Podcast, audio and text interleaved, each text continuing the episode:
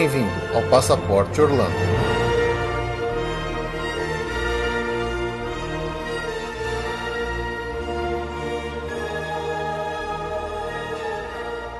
Doors creak and the tombstones quake. Some mountains swing and wake Happy haunts materialize. and begin to vocalize. Grim grinning ghosts come out to socialize. Olá, amigos. Bem-vindos a mais um episódio do Passaporte Orlando. Eu sou o Felipe. E eu sou a Ju. E olha só, Ju, você acredita que nós já estamos no nosso último episódio de notícias de 2018?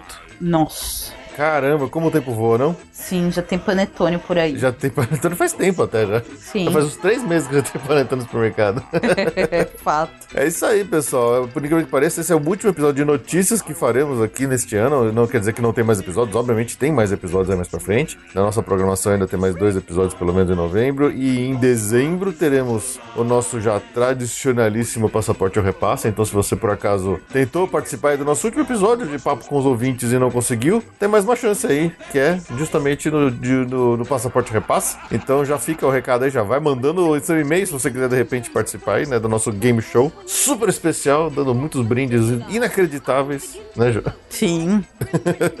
É, mas é isso aí, vamos lá para os nossos recadinhos e a gente já volta com o restante do nosso episódio de notícias. Shrouded in a daft disguise. They pretend to terrorize. Grim grinning ghosts come out to socialize. Queria começar aqui esses recadinhos agradecendo muito ao pessoal que foi lá e respondeu a pod pesquisa que a gente até divulgou aqui no começo, no, no meio do ano mais ou menos. E nossa, qual não foi a nossa surpresa quando a gente percebeu quantos de vocês foram lá, responderam, colocaram o nome do Passaporte lá em cima na lista de podcasts mais ouvidos do Brasil. Não era nenhum tipo de competição, não era nenhum tipo de disputa, nada disso, mas assim, só de ver o engajamento de vocês, né? No- Nossa audiência não é lá grandes eh, termos de números comparado com outros grandes podcasts do Brasil, mas mostra o quanto vocês eh, eh, vocês são eh, engajados, vocês gostam do- da gente, vocês retribuem isso de alguma forma. Então, é, é- falando em português, claro, né, Ju? Nossa, nossa audiência é foda, fala a verdade.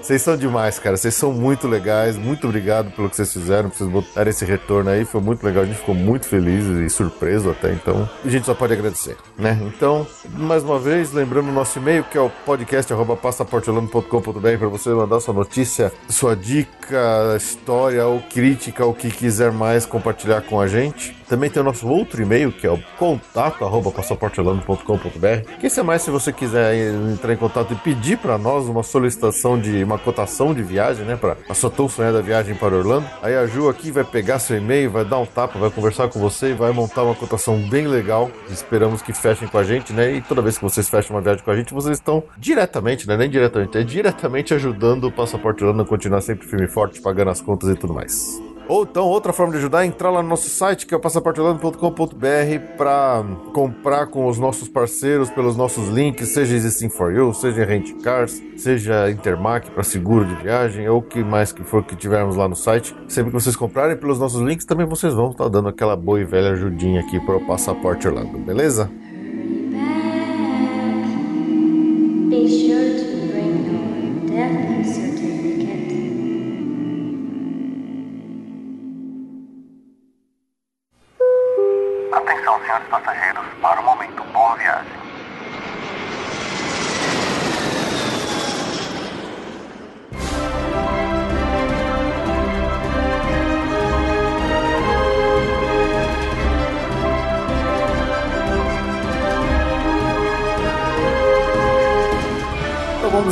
Nosso momento Boa Viagem, que é aquele momento que a gente para um pouquinho para agradecer aqueles ouvintes que nos deram a oportunidade de ajudar com suas viagens e também acabaram se tornando nossos clientes, né, João? Com certeza. É, daqui da Via do Travel. Então, essas pessoas estão indo viajar muito em breve. E a gente vai agora agradecer nominalmente todos vocês. Lembrando que quem quiser aparecer no momento for viagem, é só comprar uma viagem com a gente. Exatamente. Algum serviço, não precisa ser a viagem toda. A gente tá à disposição, assim, né? Via Tá do Travel, lembre-se de nós. É, lembre-se de nós, a gente faz direitinho, tá? Vamos lá. Bom, eu vou começar com boa viagem. Espero que esteja se divertindo já nesse momento. que- Atrasado. atrasado. Porque ele comprou super em cima da hora. Ele já é nosso ah, amigo já faz tempo, o, o Varley Oliveira. Foi super de última hora, então ele já está lá. Já tá lá curtindo. Já tá lá Terra curtindo a Terra da Magia. Já foi num jogo da, da NBA, que já aconteceu. O- Infelizmente o Orlando perdeu esse jogo. Orlando Magic perdeu o Como, jogo. como é mais Com o Trail? Blazers. então é um, é um boa viagem já, tipo, falou, valei, espero que você esteja se divertindo já. Não boa viagem, é um bom resto de viagem. Bom resto de viagem. E boa volta também. É. Bom, agora em novembro também tem a Camila Pavan, que tá indo com a família pra Nada Mal, Califórnia, São Opa. Francisco, Los Angeles e Anaheim, com direito a Disneyland de, de- da Califórnia e Universal, Uma viagem Hollywood. Legal também, né? Pô, Ah, viagem muito, legal. também. Ainda de carro, fazer a rota lá da, da estrada das, da- Pacific Highway Coast. Pacific Highway Coast. É, muito bom, muito, muito gostoso. Então eu vou desejar boa viagem aqui pra família da Camila, Camila, o Pedro Luiz, a Manuela e o Pedro, que vão se divertir aí a beça lá pelos, pela costa oeste da Ah, tá mal. Golden Coast. Quem mais? Quem mais? Quem mais? Vamos lá. Bom, aí também os nossos amigos do Like Tour. Olha só quem tá aí. Quem tá aí de novo? Esse Ah, pessoal bate pontos também? Eles estavam lá no Happy November ano passado. Dá, dá um certo amargor falar do pessoal que vai em novembro, né? Porque, e não ter nós no nós meio. não estaremos Mas juntos. enfim, o Bruno que tava lá no passado, o Bruno e o Felipe que estavam lá no passado, estão indo lá de novo. então, ah, boa viagem. Marquem lá o nosso. Façam por nós o Happy Faça um November. Happy November por nós. Aproveita a Black Friday por nós, né? Aproveitem. Nós não vamos pegar Black Ah, não Friday. pegar Black Friday, não, mas ou antes. Mas enfim, eles representam Happy November. É isso aí. E depois Mar... grava um episódio do Like Tour pra nós, hein? Também, é verdade. Falando, falando dessa viagem. É verdade. É. Acho que é mais curta, mas mesmo Ah, mas- assim, né? Viagem é viagem. Viagem, Orlando, viagem, Orlando. viagem, viagem. Um Então tá podcast bom. de viagem tem que marcar pra falar de viagem. Não Exatamente. importa o tamanho dela. Bom, a gente falou lá da, da Camila que vai pra Golden Coast, não é a única que vai pra terra da, da Califórnia. A gente tem toda a família do Alexandre Rodrigues, que é a Rosilene, o Mauro, a Gabriela, o Alexandre e a Beatriz, que também estão indo lá pra Costa Dourada fazer um carro. Dessa vez eles não vão só até São Francisco, vão de Los Angeles de, a Portland. Nossa, que legal. Que legal. Que diferente. Diferente também. Então, boa viagem. Vai estar movimentada Tá a Costa Oeste, hein? Tem bastante gente lá na Califórnia. Com certeza. Bom, aí voltando aqui pro Brasil, tem a família do Rafael Variani. Rafael, a Renata, o Enzo e a Vitória vão pra Natal passar uma semana lá nas dunas de Genipabu e na praia de Pipa, nada mal. Ah, que legal. Ô, pessoal, pessoal viaja, viu? Gostoso. Gente, boa viagem aqui mais, mais pertinho. Agora vamos retomar, né? Orlando. Também uma família vai passar 20 dias gloriosos lá com tudo que tem direito. Nossa, bons tempos, hein, Ju? Ai, eu, eu acho que nunca mais a gente vai conseguir fazer Nunca isso. mais. Entre emprego e cachorro, acho que essa fase acabou pra gente. Então aproveitem por nós. Eu tô curtindo a viagem deles como se fosse a minha, porque realmente eles vão ficar novembro inteiro lá. Pra eles, November Rules mesmo, que é a família da Graziela Cardoso. Graziela, Fábio, Luísa e Helena. Passar 20 dias em Orlando com tudo que tem direito: Discovery Cove, Hotel Disney, festa. Eu acho que eles não voltam. Não, eu não votaria. Eu não votaria, eu também não. Então, boa viagem. Boa viagem. E boa Black Friday. Eles vão estar lá na Black Friday. Ai, Importante. Bom, e aí a gente já vai lá pra dezembro, hein? Pessoal que vai encarar mesmo a Juliana Esteves. A família da Juliana Esteves também é estão lá, acho que moram lá Batendo ponto, né? batendo ponto, vão lá de novo encarar um, um Natalzão lá em Orlando.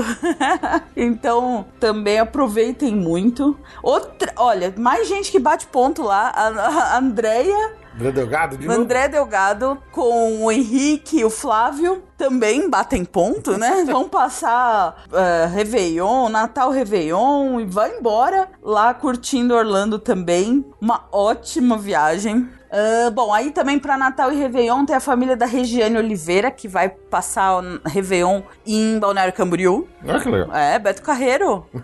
A, a Disney do Brasil. a Disney do Brasil vão curtir lá, além de praias e, e Réveillon lá por Santa Catarina. Também boa viagem. E o Fê falou pra chegar até janeiro, tá? O Fê que tá falando, né? É, a gente próximo, vai, vai saber quando que a gente vai conseguir gravar em janeiro o próximo episódio, então vamos lá. Então, chegando em janeiro, a gente já vai dar boa viagem pro Daniel Maia, pra Fernanda, pra Carol e pro Lucas. Ó, mais um pessoal que a gente encontrou lá no, no novembro do ano passado. Pois é, você vê como a gente tá ficando pra trás? Tá todo mundo mais dois que a gente. A né? Andréia já foi umas 16 vezes desde que a gente foi. Daniel Maia tá indo Tá aqui na segunda. segunda vez, já. Juliana Esteves já vai toda semana.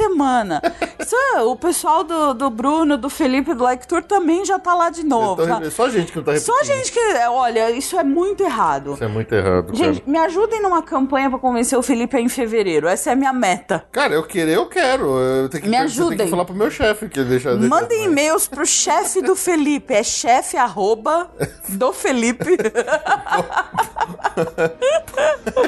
pra deixar ele na semana de 9 de fevereiro, que é o meu objetivo.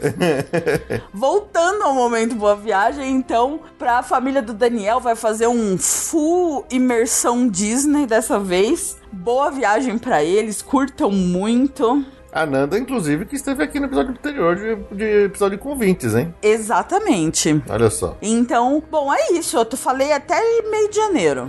E quem fechar de agora até o meio de janeiro, a gente faz depois A um gente Boa Viagem um tardio. atrasado, exatamente. Exatamente. É, porque, como eu tinha falado no começo do episódio, esse é o último de notícias, então é o último que a gente vai falar sobre é, é, o momento da viagem neste ano de 2018, né? Então, Mas se alguém quiser, ainda dá tempo, Ainda dá tá? tempo. Então, Isso não impede vocês de viajarem. não impede vocês viajarem, ainda dá tempo de pegar a Black Friday, presta atenção, daqui a 20 dias, assim, então. E pegar Natal. Então é isso aí, galera. Uma excelente viagem a todos vocês. Curtam muito e até, Divirtam-se por nós. e até a volta.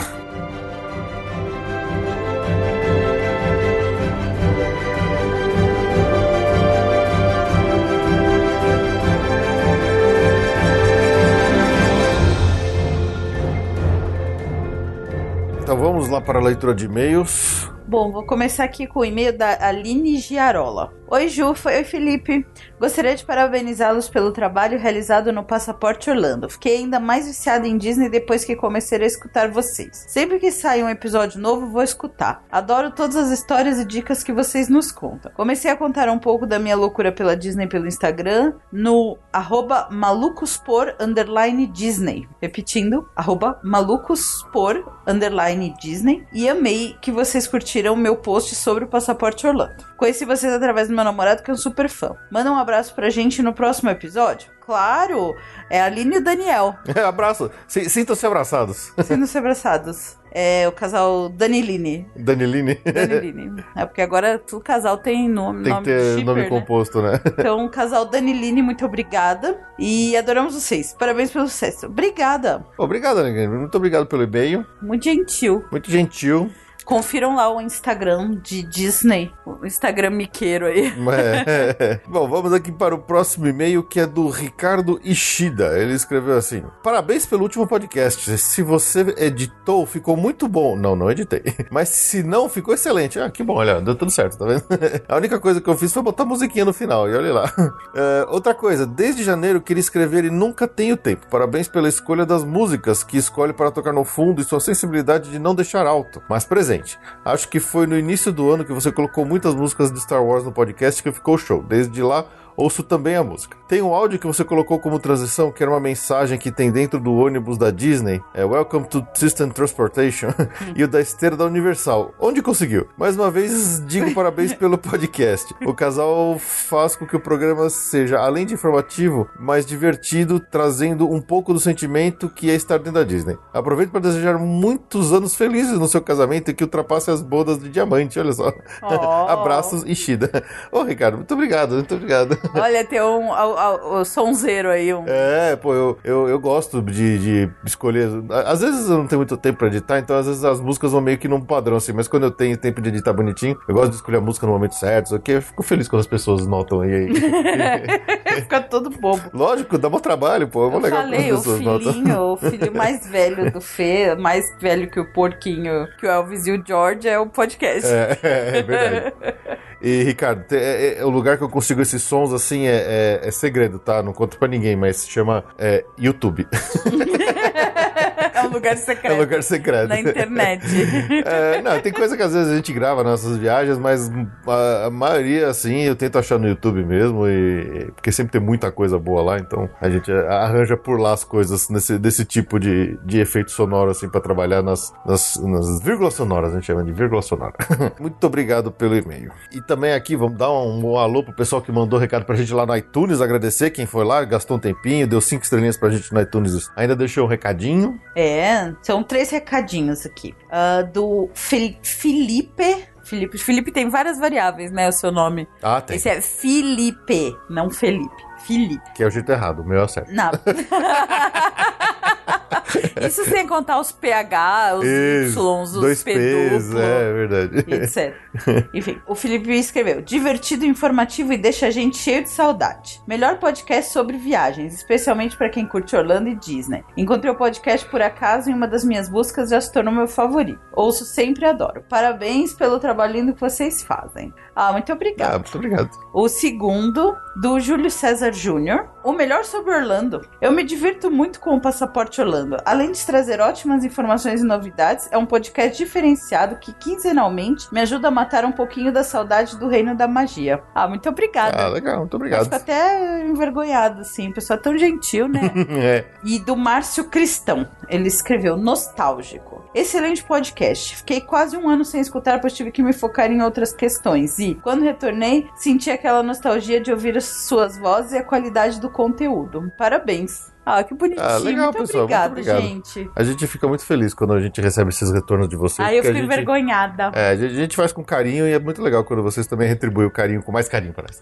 Ai, que bonitinho. que é uma, é uma cadeia de É uma carinho. cadeia, como é que é? Corrente do bem, como é? Tá melosinho esse episódio. Toda essa, tá? Fê tá todo feliz lá com o resultado da pode pesquisa. Nossa, eu ele tá feliz, todo não. melosinho. Tô todo bobo.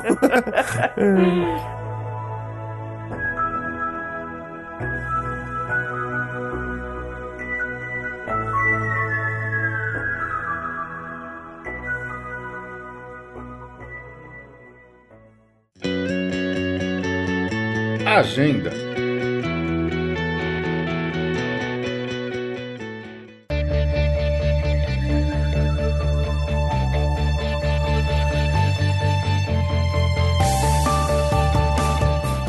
Lá para a nossa agenda, para os eventos aí de final de ano que já estão rolando. Então tá acabando aqui nesse. Quando esse episódio for publicado, vai estar no finalzinho, nos últimos dias aí de Halloween Horror Nights lá no Universal Studios. Que ele foi estendido, né? Ele ganhou algumas noites a mais até depois de, do, do- Halloween, depois do 31 de outubro. Então, se por acaso alguém ainda estiver chegando lá ou estiver por lá, ainda dá tempo de pegar os últimos dias de Halloween Horror Nights, pegar todas as casas mal assombradas. Muito susto, muito bicho, muito monstro, tudo anos 80, é só diversão. Obviamente, se você tiver comprado o ingresso à parte, porque, né? Assim. É, outro evento desses é que provavelmente já vai ter acabado, é o Hollow Screen lá no Busch Gardens. Também vai ter os últimos diazinhos aí quando sair esse episódio, mas não custa lembrar que tem lá no, no Busch Gardens também o ingresso à parte. É, evento de casa assombrada para adultos, não criancinhas, porque é assustador de verdade.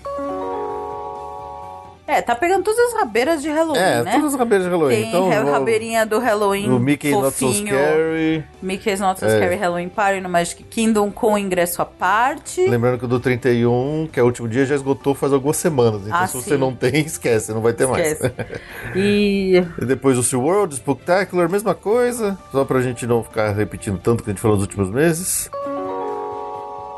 O Epcot Food and Wine Festival, que esse ainda vai até dia 12 de novembro. Então ainda dá tempo de Você vocês pegarem. mais ou menos, né? Já tá acabando. É, tá acabando, tá acabando. Mas já ainda dá tempo. Quando sair esse episódio, ainda vai ter um pouquinho de Food and Wine Festival. Comer Ainda, pão de queijo a 6 dólares. ainda tem algumas bandas pra pegar que tocam lá no, no pavilhão dos Estados Unidos, nos, nas datas especiais. Não, não tem Coldplay. Tem Maroon 5? Não tem Maroon 5. Tem Killers? Não, só tem gente que não toca mais nem no rádio, de se bobear. tipo, Ransom. Nossa, um bop. pois é. é. Mas é, são só umas bandinhas meio, meio caídas já, pessoal que já não dá mais tanto sucesso, né? Igual daquele filme lá do. É, aquele filme, aquela. Ninguém nunca falou, a gente falou desse filme, ninguém É, nunca disse pra pois é. gente que já viu. Mas dá uma tristeza ver o Hugh Grant cantando no meio do parque. Bom, mas é isso. Aí daqui a pouco entra os eventos de Natal, né? Aí sim, aí a gente tá falando da com uma certa tristeza, porque esse ano a gente não vai estar lá. Começando aqui com Disney, o tradicional também, Mickey's Very Merry Christmas Party. Noites selecionadas, ingresso à parte. Começa no dia 8 de novembro, vai até o dia 21. O último dia é o dia 21. No Magic Kingdom. Ah, aquele esquema, né? Fogos especiais, parada especial, vários shows, eh, cookies e, e alguns treats, né? Alguns chocolate quente, aquela coisa de sempre de festa extra na Disney. Vai até meia-noite. As atrações principais ficam abertas. E se você não tem ingresso, eles vão te expulsar do parque às 6 se, horas da é, e tarde. se você então- vai no dia do no, no dia que tem festa, isso é um- uma razão de atenção que vale sempre lembrar, né? Se você vai no dia da, que tem festa e você não vai ficar na festa, você não vai ver os fogos, tá? Então presta atenção. Então presta atenção. Então se você não vai pra festa do, Mickey e quer ver o fogo, você tem que ir num dia que não tenha a festa. Exatamente. Isso é importante. Uma dica talvez seja pegar, se, se for do interesse, você vai nesse dia, que teoricamente o parque é um pouquinho mais vazio, e aí você marca um jantar no, no California Grill, lá no, no Contemporary Resort, e aí você vê os fogos de lá, no California Grill. Olha só. Tem outras opções, né? Tem, Tem. Dessert Party no lago, no, Tem, no Seven Seas. Lagoon, tem. Você pode ver, tem no, no restaurante que tem no Polynesian também dá pra assistir. Tem outras opções, se, se for esse o caso.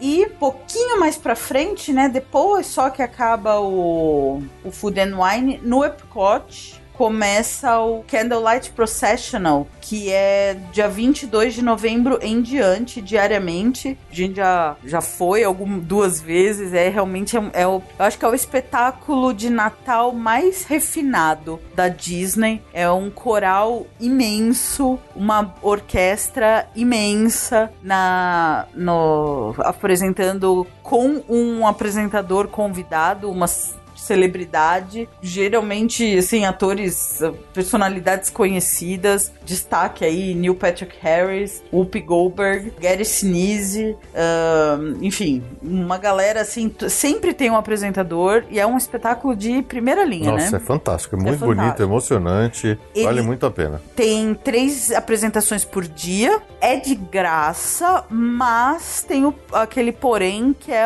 a necessidade, recomendação quase que 100% de necessária do da Dining Package. Dining Package, exatamente. Por quê? Aquele, é, o show, os- os- as apresentações acontecem naquele teatro, fica na frente do pavilhão dos Estados Unidos.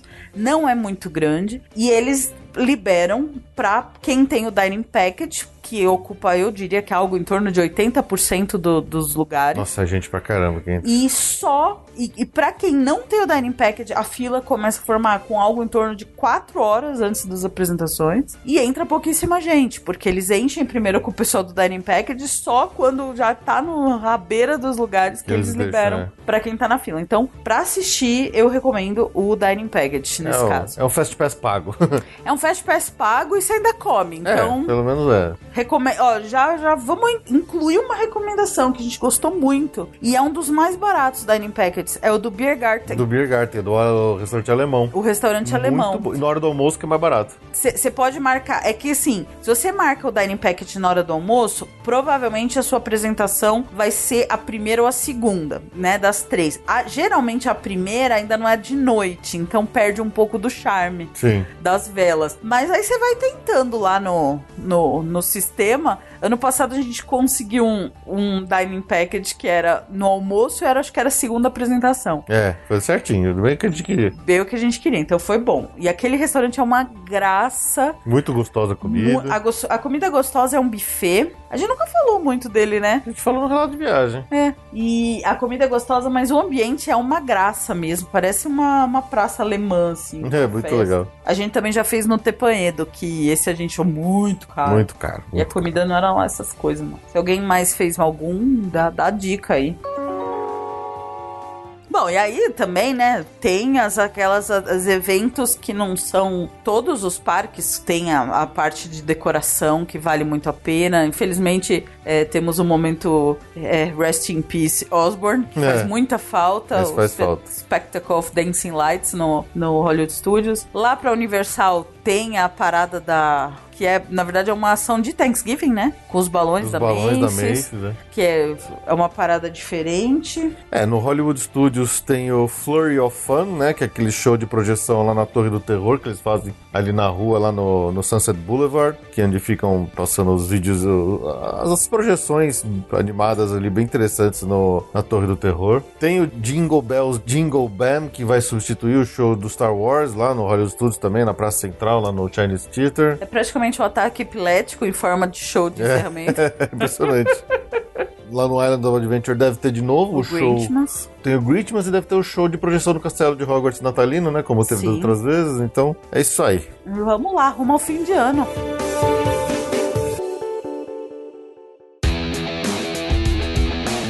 Notícias do mês.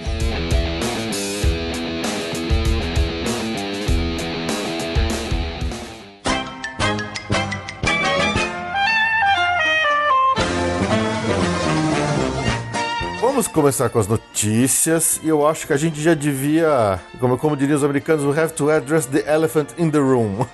Vam- Vamos falar das coisas ruins logo de cara, né, João? Vamos falar da maledita mudança do ingresso. É. Se vocês se lembram do nosso último episódio de notícias, quando a gente até A gente tá chocado. É, ele, ele entrou meio que na rabeira, que o episódio estava quase pronto, a gente teve que parar o que tava fazendo e gravar, porque a notícia veio quase em cima do lançamento dele. E a gente até nem tinha tanta informação assim, mas desde então a Ju foi lá, participou dos treinamentos, entendeu qual que é o tamanho do enrosco. E agora, vamos lá, Ju, explica pra galera o tamanho da burrada que a Disney tá fazendo e da dor de cabeça que vai dar pra todos nós. É, a burrada. bu- Burrada não, não deve. Assim, é uma, é uma sacanagem, não é burrada. É. Eles fizeram as contas lá, viram que eles vão ganhar muito, muito, muito dinheiro com isso e fizeram. Ah, e pra quem trabalha com viagens, que é o meu caso, vai ser um inferno na Terra, eu estou temendo nessa parte.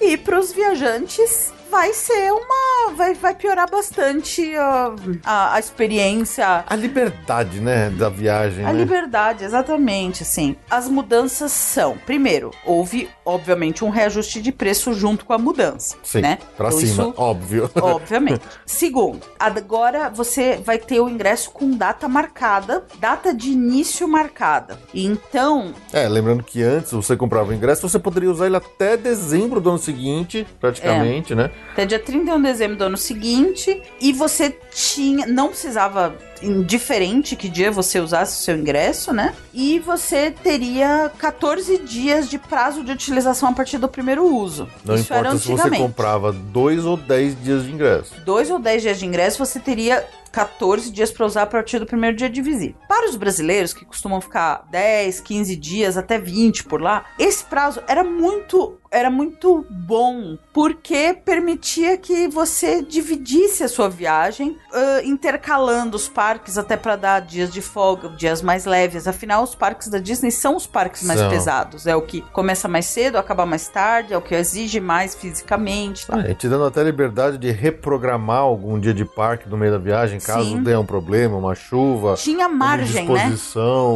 é, ou um cansaço. Você conseguia fazer isso porque você tinha uma Você margem, tinha margem exatamente. de, de prazo. Então, ag- é, então, isso era o ingresso que Antigo. existiu até hoje, que é o dia que a gente tá gravando, que é dia 25. É, que acabou. Agora não tem Agora acabou, agora já era. O ingresso novo, ele é com data marcada. O preço do ingresso varia de acordo com a data marcada. Tem várias escalas de preço durante o ano. Então, por exemplo, se você pretende ir numa altíssima temporada, um julho, uma semana de Natal, vai ser o ingresso mais caro. Se você pretende ir numa mei- meia temporada, lá por abril, é, sabe, vai ser um ingresso intermediário. E se você vai por um- uma época mais eh, tranquila, vai ser o de baixa temporada. Além desses períodos, digamos assim, o dia da semana vai influenciar no preço também. O dia da semana que começa a ser o dia da utilizado o semana ingresso. que começa o ingresso. Então, um, um ingresso que comece num sábado provavelmente vai ser mais caro que o ingresso que começa numa quarta. Então, a partir de agora, a gente não vai falar de um. pre- Qual é o.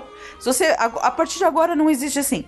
Quanto custa o ingresso da Disney? Nossa, A resposta é assim: Não sei. depende. não sei. Exatamente.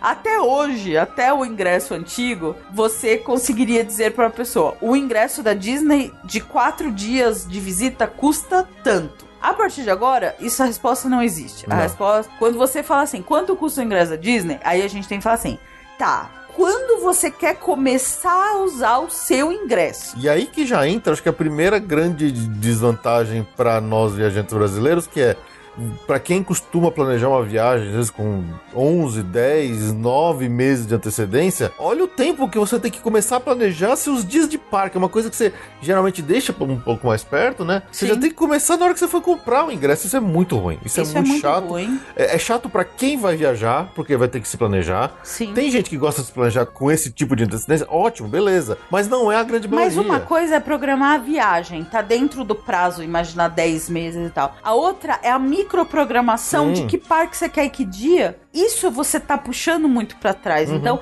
isso é muito ruim. Pra quem já repetiu 15, 20 vezes Orlando e conhece bem, talvez não seja um problema tão grande, mas imagina pra um- uma família que tá indo pela primeira vez e não tem ideia do que tá acontecendo. Sim. Você exigir pra ele que, faça, que você pergunte assim, Que dia que você quer ir no parque? nossa, e aí complica a vida de quem tá vendendo ingresso, né? Não, é um, é um inferno, assim, eu, eu honestamente, eu tô bem chateada. É, eu tô chateada porque eu acho que é uma bobagem e é um- uma preocupação pela dificuldade que vai ser é, a partir de agora da conta de vender corretamente os ingressos. E, além dessa mudança da data marcada e do preço variar de acordo com a data marcada, o que que aconteceu? Aqueles 14 dias De prazo de, de uso. prazo de utilização a partir da primeira visita reduziu muito e reduziu de forma variável.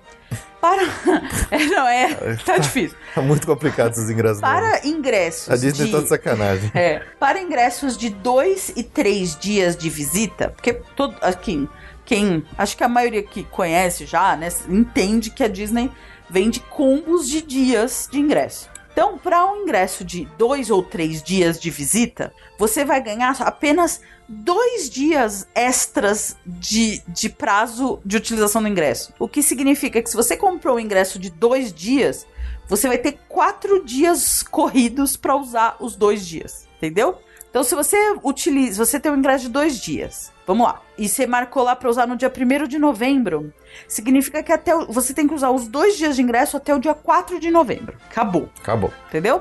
É, e aí isso vai escalonando. Então, três dias, você tem só cinco dias de validade. Quatro dias, são sete dias de validade. Então, aí calma. Isso, dois e três dias ganha dois dias extras. Quatro, cinco e seis dias ganha três dias extras. É, então, quatro, quatro dias de ingresso, você tem, tem sete dias u- corridos para usar. Cinco dias de ingresso, você tem oito dias corridos para usar. E seis dias de ingresso, você tem nove dias corridos para usar. Exatamente. Ah, isso também vale para sete dias. Então, sete dias de ingresso, você tem dez dias corridos para usar. Corridos pra usar. A partir de oito dias de ingresso, que é oito, nove, dez dias de ingresso. O que convenhamos, é muito raro um brasileiro que vai para lá comprar oito dias de Oito ingresso. dias de ingresso. Aí ganha quatro dias. Então, para oito dias de ingresso, você tem 12 corridos, nove dias de ingresso, 13 corridos, e 10 dias de ingresso, 14 dias corridos. Sim.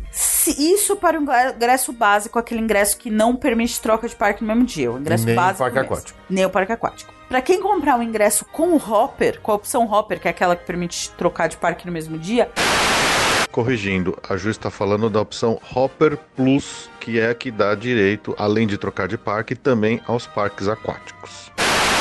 ganha um dia a mais de um dia extra a mais para utilizar o ingresso. então assim, é Pega, pega, Tá fácil. pega o flip chart aí.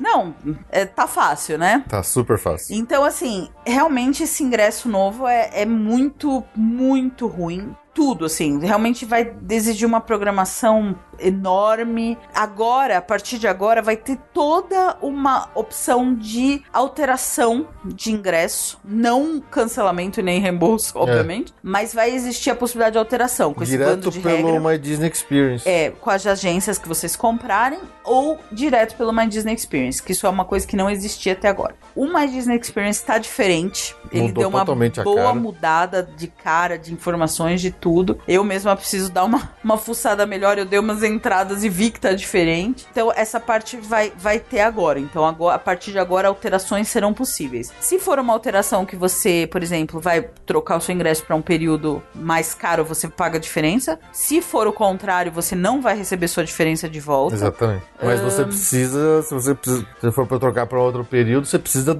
trocar. Mesmo que você não vai receber o dinheiro de volta, você tem que trocar, porque senão você Sim. não consegue usar, né? Exatamente. E aí tem a notícia que é assim: isso é muito ruim? É muito ruim. E aí qual que é a opção? Existe um ingresso idêntico, o próprio ingresso que a gente está acostumado. Exatamente. Ainda Mesmo existe. de sempre. Ainda existe. Ele existe exatamente como ele é hoje. Vale por 14 é o ingresso dias, flexível. Pra qual- usar qualquer dia. Vale para 14 dias, pode usar qualquer dia até o, o dia 31 de dezembro do ano seguinte. Aí você fala assim, mas e qual que é a pegadinha? A Ah! pegadinha é que esse ingresso, que é o que a gente conhece até hoje, ele virou um ingresso super premium. Ou seja, o que, que vem acompanhado de uma coisa que é super premium? Um preço super Um premium. preço super premium. Então, assim, o ingresso que a gente sempre conheceu, que sempre foi o ingresso de. É o, é o- Base, né? O ingresso básico que a gente conhece há anos. Ganhou um mega upgrade de ingresso super premium. E esse ingresso super premium agora é, é caríssimo. um olho da cara e um rim. um olho da cara em um rim. Então, ele existe, tá? Chama ingresso flexível, mas é caríssimo. Então, Agora, conta pro pessoal a, a reação, porque quando você foi lá no treinamento que a Disney te convocou pros, pros agentes de viagem, né? Como que foi a, a- o papo, né? Deles entregarem essas notícias bombásticas lá pra todos os agentes. não, os agentes assim de viagem ficaram. Bom, o clima foi muito diferente do clima de- dos eventos de treinamento da Disney. É, que sempre eles trazem pros eventos, eh, treinamentos da Disney aquele mesmo ambiente bonito, florido. Magia, com todo- interpretativo, Até. é, músicas e, e magia Disney everywhere, né? E nesse caso foi tenso, foi. Obviamente, é. É, como é que elas falaram? Que elas tentavam vender como se fosse uma coisa boa, que você vai poder você- personalizar, a viagem dos seus ainda clientes. mais o atendimento. Ah, o treinamento começou, as treinadoras são funcionárias, né? Cast members da Disney de, de treinamento. E elas começaram querendo, tipo, vamos dar uma engambelada magia Disney nesse povo. Mas não colou, né? No gente- final tava um A clima de revolta. viagem é safo, né? Então, no final, elas pra... foi tão tenso o treinamento, porque realmente é uma, é uma mudança pra muito pior, né? É pros usuários e pros agentes de viagem é muito também. Então, é, é- é ruim pra todo mundo. Então, foi uma, uma. Foi muito tenso, a coisa foi realmente ficando piorando o clima a cada, a cada pergunta que a, que, a, que a resposta vinha assim realmente Ríspida, tipo, perguntas feitas de forma ríspida, né? Sim, porque realmente é, começou com elas tentando dar um engambelation que a magia Disney ia aumentar ainda dessa forma.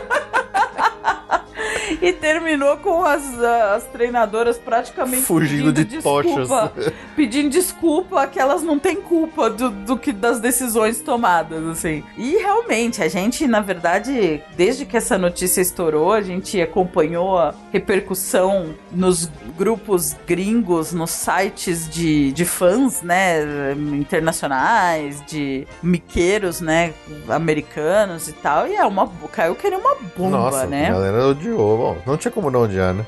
E isso porque os americanos não vão ser tão prejudicados quanto os visitantes internacionais. Porque eu acho que se você avaliar um- os perfis de viajantes, os viajantes, os americanos, eles têm hábitos diferentes dos latinos, principalmente os brasileiros. É, normalmente eles não vão com tanto tempo de viagem como a gente Eles não vão daqui. com tanto tempo de viagem, eles ficam no Eles não máximo tirar uma férias do semana. trabalho pra, né? Eles costumam ir de final de semana esticando um pouquinho pra frente, um pouquinho pra trás, ou no máximo uma semana. Tanto que o perfil deles é de muitos é de ficar no hotel Disney. Pra uma pessoa que vai ficar uma semana, não vai fazer muita diferença. Agora, pra um visitante internacional, um brasileiro que costuma ficar 15 dias lá, vai fazer muita diferença. Ele ter que condensar todas as visitas Disney dele em 8 dias é, é uma sacanagem imensa. Eu tô muito assustada, confesso, assim. Tô, fiquei muito chateada.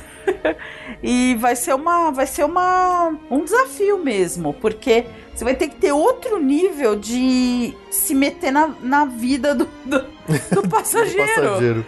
Pra resolver o negócio. E, e vai ter que estar sempre sujeito a ter uma alteração. Vai ser, vai ser, Vai ser difícil. uma ruimzinho mesmo. Vai ser Isso- difícil. Vamos ver a partir da semana que vem o que acontece, né? É, É que a gente vai começar a sentir um pouco o drama desse negócio aí. exatamente. Por enquanto a gente nem sabe ainda, na data da gravação desse episódio, a gente nem sabe os preços que vão vir ainda pro Brasil. É, né? acabou de virar, acabou de virar. E vamos lá. É. Vamos ver o que dá isso aí. Pois é. Bom, e acho que a Disney é, tá, tá precisando de dinheiro, né? Porque além dessa mudança toda de ingressos, né? é, Eles aproveitaram. eles aproveitaram que. Já aqui, né? que ele- Ah, já que a gente já, tá. já que tá ferrando com todo mundo, já que vocês adoram vir pra cá e vocês pagam, não importa o quanto a gente põe de preço mesmo, então vamos pagar um pouquinho mais. Então eles aumentaram geral preços de coisas no, no, Walt Disney World como um todo. Eles aumentaram o preço dos, dos estacionamentos. Ai, quanto tá? Então subiu de 22 dólares para 25 dólares por dia o estacionamento dos Ah, parques. dos parques, não É. dos hotéis, ainda não. Não, dos hotéis né, não, não tá aqui ainda. Eles aumentaram os. o- Bom, o Preferred subiu de 45 dólares para 50 dólares estacionamento. E o Oversize Parking subiu de 27 para 30 dólares por dia. Até o pessoal que compra passe anual também teve um aumento aí de quase 50 dólares no passe anual. Então, quer dizer, não, não é. Não tá fácil. Ah, eles aumentaram o preço geral de snacks, eles aumentaram o preço de refrigerante, de água, de pipoca. É, por exemplo, ah, garrafa de refrigerante subiu de acho que de 3 dólares para 4,50. Garrafinha d'água subiu de 3 para 3,50. É, refrigerante de máquina subiu de 3,30 para 3 para 4. Sorvete do Mickey, que todo mundo adora, subiu de 5 dólares para 5,75. Então, quer dizer, é, até pipoca, já. Pipoca subiu de 4,25 para 5 dólares. e o nosso queridíssimo Pineapple Float, Float subiu de 50 centavos também, subiu de 5,50 para 6 dólares. Então, quer dizer, acho que a Disney tá precisando de dinheiro, né? Porque Não, eles estão muito pobrinhos, É. coitados. Eles estão ganhando pouco, então. É pra pagar o Vingadores. Pois é. até as Magic Band, eles subiram até o preço de Magic Band. 2 dólares aumentou o preço de Magic Band simples. Não, é, é- olha, olha, a gente ama, mas às vezes dá vontade de, de ir pra Machu Picchu, sabe? pois é. Assim, se, se- se- se o dólar tivesse valendo, sei lá, 2 reais. É, você tá, tudo bem, aumentou, mas vamos lá. Agora o problema é que quando tiver 4, né? É que assim, você já vê que é, é- é- eles estão extorquindo mesmo. É, pois é. Isso que ainda nem pro Star Wars Land ainda. Nossa. Eu acho que o ingresso do Hollywood Studios vai mudar, vai ser diferente, vai ser o dobro dos outros daqui a pouco. É capaz. Isso que não abriu hotel. É. Nossa, vai ser uns 10 mil reais, 10 mil Nossa, dólares. imagina. Bom, chega de falar de notícia ruim, vamos falar de notícia boa? Sabe o que fechou para todo sempre, finalmente, depois de anos e anos enrolando? o Stitch's Great Escape. Yes! Pois é, depois de muitas indas e vindas, aberturas Foi. sazonais, aberturas não sei o Morreu. quê, o Stitch's Great Escape lá no Magic Kingdom fechou para tudo sempre. E já começaram a demolir, já derrubaram tudo, já tem até foto do animatrônico do Stitch parecendo um, um robô todo ferrado, não. Parece um zumbi. Um, ter- um Terminator todo ferrado, um zumbi. Então, assim, agora já era mesmo. Acabou Stitch. Aí resta saber o que Yes. vai vir pra, pro lugar, né? Há muito tempo se tinha aquele boato de que seria uma atração do Wreck-It Ralph, mas aí de repente Ai, anunciaram aquele Wreck-It. Ralph VR lá no, no Disney Springs, então não sei se se mantém o rumor pra lá ou se vão de repente fazer uma coisa totalmente diferente, né? Vai saber. Espero que venha coisa boa, né? É, pelo meu dinheiro, né? Pelo di- eu tô meio com raiva da Disney hoje. Acho que eu vou falar mal deles só. Ixi, olha, pior que tem só, quase só tem notícia da Disney dessa vez. Putz, eu vou falar mal. Eu tô, tô, tô, tô brava. Vou falar pro pessoal ir no SeaWorld agora. Gente, vai todo mundo no SeaWorld. Eles não estão mais maltratando bichinho. Pode, pode ir lá. Bom, notícia de eh, reforma. Ah, no Magic Kingdom, o Peter Pan ah, vai passar por uma reforminha. Vai ficar fechado de 7 de janeiro a 2 de fevereiro. Uma E- atração clássica aí, né? Exatamente. E essa é um fechamento curtinho. Quem vai passar por um fechamentão grande é o Tomorrowland Speedway. É, vai fechar no dia 2 de janeiro também, mesmo dia do. É, quase o mesmo dia do Peter Pan. E só que esse vai ficar fechado por vários tempos é, por causa da construção do, do Tron. E ainda não tem data de reabertura. E na verdade, ninguém sabe muito bem o que vai acontecer com essa atração, né? É, não sabe se ela vai voltar. Parece que ela fica no lugar que vai ser o Tron, né? Na verdade, eu, eu vou ficar, eu vou ficar bem colada, o Tron meio que passa por cima dela. É, ninguém sabe muito bem o que que vai acontecer com, a- com os barulhentos Os barulhentos carrinhos. É. Não sei se de repente ela vai voltar só pela metade, se não vai voltar de vez, mas sei lá. É, é capaz que se bobear, ela não volta. Vai, vai, vai saber, né? É, se bobear Vai não que dá volta. uma louca na Disney e eles resolvem acabar É, de vez aqueles carrinhos de gasolina lá, aquela barulheira. É barulhento pra caramba aquilo lá. né? Uma novidade é que agora vai ter um meet and greet com o Jack Sparrow no Magic Kingdom. Esse meet and greet vai substituir um tutorial de pirata que existia. Confesso que a gente nunca tinha visto. Ah, era. A gente já viu passando, mas nunca ficou é, lá era infantil, né? Era uma atraçãozinha infantil. Então, quem vai substituir agora é o Jack Sparrow. Não se sabe ainda se é o Johnny Depp mesmo que vai ficar lá.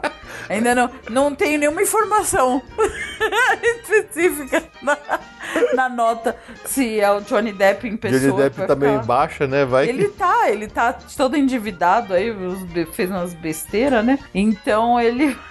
Pode ser que você dê sorte de pegar o próprio. que próprio. Ele vai contratar da Disney?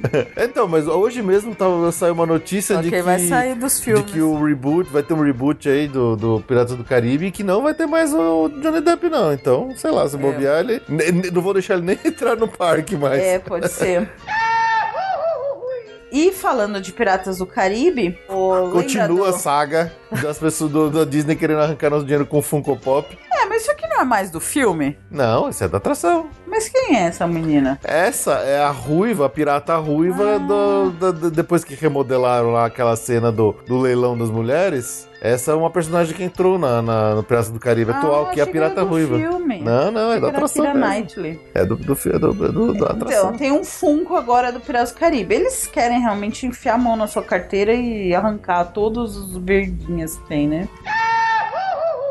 Agora o Fê vai falar da. da Não, não, coisa essa notícia é sua. de- Não, não. Essa Fê- notícia é sua. O Fê vai falar da coisa favorita dele. que da Disney toda. Ele é fascinado por isso. Cara, é, é muito engraçado você pensar que a Disney é um lugar tão estranho que ela tem paredes que são famosas, sabe? Parede que tem uma pintura lá qualquer, uma tinta às vezes diferente, um, um desenho, alguma coisa, e aí a parede tem uma conta do Instagram e as pessoas vão lá e tiram foto na frente da parede porque simplesmente porque sim. e, e a, e a mais famosa de todas as paredes é a Purple Wall lá no, no Tomorrowland, perto da entrada do Monstros. E agora os caras fizeram um, um algodão doce da parede roxa. E qual, qual que é a cor do algodão doce? Roxo. É roxo, ele, eles camuflam É na camufla. frente. Gente, é muito. Olha, tem gosto pra tudo, mas é, é muito estranho. A, a- a gente vai fazer ainda qualquer dia um especial de paredes famosas do, da Disney. Não, me recuso. Eu me recuso. De falar pra você, todas as paredes famosas da Disney. Não, não, não, não vou.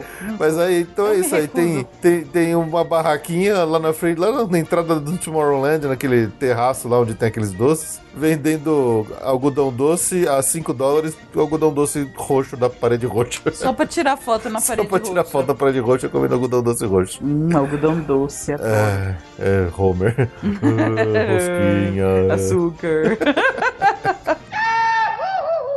Bom, mudando lá pro Hollywood Studios, tem um novo meet and greet de um personagem lá do Disney Junior, que acho. Eu não tenho ideia de quem seja, mas talvez vocês. que Velho. Ah, eu sou velho mesmo. Pessoal aí com criança pequena que assiste e acompanha, de repente deve conhecer, que é uma tal de Vampirina. É uma personagem. É uma vampira é, boazinha, aparentemente.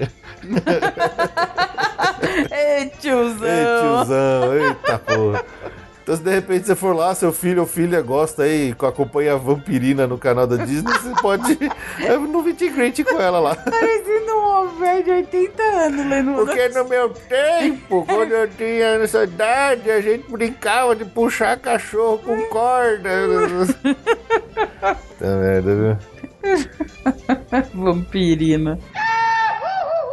É, ainda lá na Hollywood Studios, aquele restaurante temático dos Muppets, que é o Pizzerizo, é, que é o, do Rizzo, é aquele rato lá do, dos Muppets, ele fechou e aparentemente a notícia é que eles vão entrar numa abre e fecha aí sazonal Nossa, não devia estar ninguém indo lá. Pois é, o pessoal tá dizendo que tem dois, duas motivações dessa, desse fechamento aí, que uma é abaixo interesse do público por esse restaurante. Porque convenhamos, né? Não é nada Pizza demais. Planet, ele era cheio, mas ninguém gostava da pizza de lá, né? Não, ninguém gostava da pizza de lá. Mas esse aí também não melhorou muito, porque também eles fizeram. A coisa. temática é muito simples, ela, ele não, não é nada que chame muita atenção. Ele compõe bem ali a- o ambiente do terraço dos Muppet, do Muppet Plaza, né? Bem em frente ao Muppet Vision 3D. Mas ele não tem nada de que te chame muita atenção assim nesse restaurante. Então, é, a, a- a motivação provavelmente é, é- é dupla. É tanto esse baixa interesse do público e as obras do Star Wars Land que tá ali coladinho do lado. Então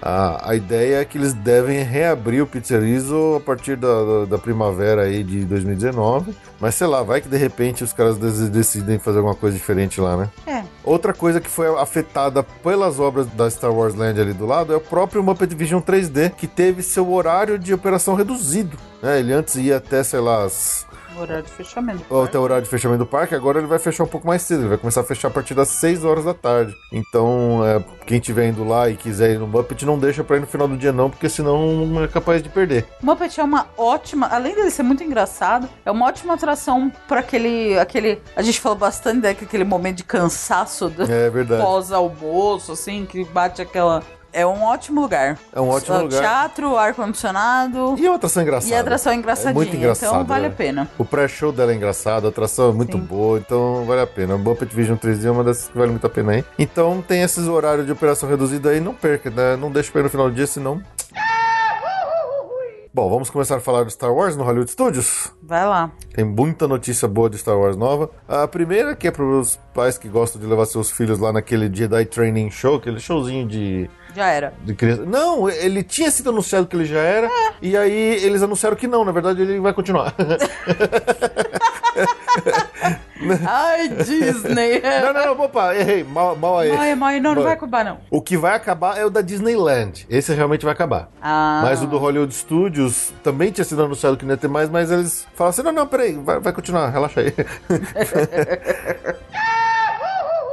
Bom, então vamos falar do que interessa. Surgiu aí um novo um vídeo, um, informações da Disney a respeito do futuro e aguardadíssimo ride da Millennium Falcon lá no Star Wars Galaxy's Edge. E as primeiras imagens que já começaram a surgir de dentro ali dos corredores da Millennium Falcon, o local por onde nós vamos passar, né? Quando a gente for visitar o ride, quando a gente for entrar no ride, a gente vai passar por esses corredores, estão perfeitos, idênticos à Millennium Falcon que a gente conhece dos filmes. Tá muito, muito legal. É, outra informação foi que esse ride vai ter a aparição de um personagem dos desenhos do Star Wars Rebels, que é o Hondo. É, é um personagem que ele tem um- uma empresa de, de, de, de contrabando e ele meio que vai estar te contratando pra você é, ir na Millennium Falcon ajudar ele na, na, na missão ali naquele Não evento. vai ter desenho, não, né? Ah, não, pelo amor de Deus. Queremos filme. O que tá se dizendo é que esse personagem, esse Rondo, vai ser ou um animatrônico ou se bobear um ator vestido de Rondo. Então, eles não sabem qual dos dois, mas vai ser um, um personagem. Ah, bom. Vai ser um- uma coisa de, de- ao vivo ali na sua frente que vai conversar com a gente, né? Antes da gente entrar e tudo mais. E parece que você vai ter diferentes missões. Vão ter três possibilidades de missões diferentes que você vai poder encarar quando você for nesse ride do Millennium Falcon. Algo mais ou menos parecido com o Star Tours. Então talvez você tenha chances de ver coisas diferentes cada vez que você for no ride, né? Cada, a cada vez que você conseguir, uma vez por mês, né? É.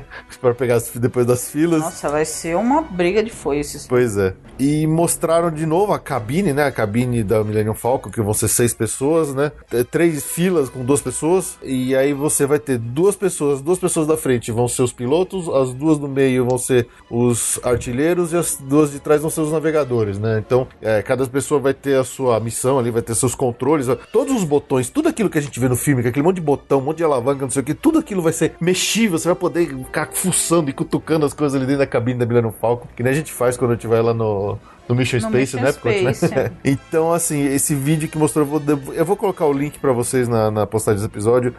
Deixa a gente com água na boca, assim, de pensar como é que vai ser esse ride, que parece que vai ser incrível, né? Com todas as alavancas, todas aquelas tranqueirinhas que a gente vê no filme, vai estar lá pra gente mexer de verdade, pra se imergir de verdade nesses filmes, no universo do Star Wars, dentro da Millennium Falcon. Vai ser, assim, qualquer coisa de, de babá. Ai, meu Deus, a gente já tá, já tá perdendo, perdendo dinheiro agora, já, logo de cara. última coisa aqui que a gente vai falar relacionada a Star Wars Galaxy's Edge é que surgiu um rumor aí que o pessoal fez uma interpretação com base na, na questão de ingressos, de datas de blockout, de ingressos de. Astrologia, pelo posicionamento dos astros. É, é, não, aque- é, toda essa muda- modificação aí do- dos ingressos que a, Ju, que a Ju comentou pra vocês agora, pela subida de preço e tal, e não sei o que, estão supondo que o Galaxy's Edge de Hollywood Studios em Orlando não deve abrir até dia 16 de dezembro, tá? É, trate isso como um- Isso é o uma caos, suposição, uma suposição, tá? Nem, não é nada oficial, mas essas, esse pessoal que fez essas suposições em outras áreas tipo Pandora e, e Toy Story, o pessoal costuma acertar essas datas aí. Então, é, o que eles estavam falando que era late fall, né? Abertura no final do, do, do outono nos Estados Unidos, eles vão, acho que jogar lá pro finalzinho mesmo. só que, o último porra, dia de outono, né? É. Tipo, dia 21 de. O último dia de outono lá é 21 de dezembro. Agora imagina aí a data de abertura aí entre 17 e 20 de dezembro, a cinco dias Nossa, do Natal. vai, não vai dar pra circular. Nossa, vai ser uma loucura. Os caras são loucos de abrir esse negócio tão perto do Natal. Eu acho né? que é meio desespero de querer cumprir a meta e tá, tá atrasado, né? Nossa, mas é muito. né, já vai ter aberto, né? Essa altura do campeonato já vai estar aberta da, da Disneyland, né? Então não sei. Ai, sei lá. É, é muito. é, eu acho arriscado pra eles abrirem numa data tão tensa Não, que já é tão complicada quanto o final de ano. Vai ser o caos na Terra. Então, se por acaso você tem alguma viagem planejada, esperava pegar em novembro ou até mesmo outubro Star Wars Land, é, não conte com isso assim tão certamente, tá? E, e- e se você por acaso estava planejando uma viagem para dezembro para lá, saiba que você vai pegar um verdadeiro exército de zumbis ali rondando pelo Hollywood Studios. E não vai por ser todos fácil. os lugares, né? Porque na verdade virou dia 20 de dezembro, você não, não circula mais em nada. É. Como que eles vão me fazer uma abertura dessa na pior época do ano? É, é coisa de maluco, É, meu. eu, eu acho, acho que era melhor eles segurarem, deixar pra, sei lá, no final de janeiro, começo de fevereiro. É. né? é que são datas que não tem na, na grande. Tem nada. Mas, sei lá, acho que eles, eles deveriam ser um pouco mais cautelosos e esperar um pouquinho pra soltar isso. É. Ah, não, não vou dar essa próxima notícia. Ah, porque eu odeio dar essas dance parties, só muda de nome, é a mesma coisa. Cara, mês sim, mês não, eu dou notícia de uma dance party que mudou de nome, que é a mesma coisa. Não, me recuso. Bom, ficou na. Eu não vou cortar isso da edição, não. Não, eu- não, não é possível. Tá. eh, vai ter uma dance party. Não. Gente! Todo esse escândalo aí, agora. Olha, a notícia é a seguinte: vai ter uma dance party nova chamada Disney Junior Dance Party. Na verdade, ela já existiu, ela fechou, trocou de lugar e agora ela vai voltar. É. Ah, meu, isso não é notícia. A gente tá sempre a mesma notícia aqui, cara. É. Que terror. A Enfim, criançada gosta disso aí, pô. ah, mas eu- a gente, ó, se a gente já deu a notícia que teve essa dance party Ela- e a gente não deu a notícia que acabou, Deu! Você que não lembra. lógico, eu não aguento. Olha, notícia de dance party e notícia de, da, daquela paradinha de chegada no, E de no dessert Magic party. Kingdom. Dessert party. e, aquela, e notícia de mudança de nome naquela paradinha de chegada, aquela que tem a cada cinco minutos lá na entrada do, do Magic Kingdom, que é uma hora é Move It Shake, a outra é Dance It Move It.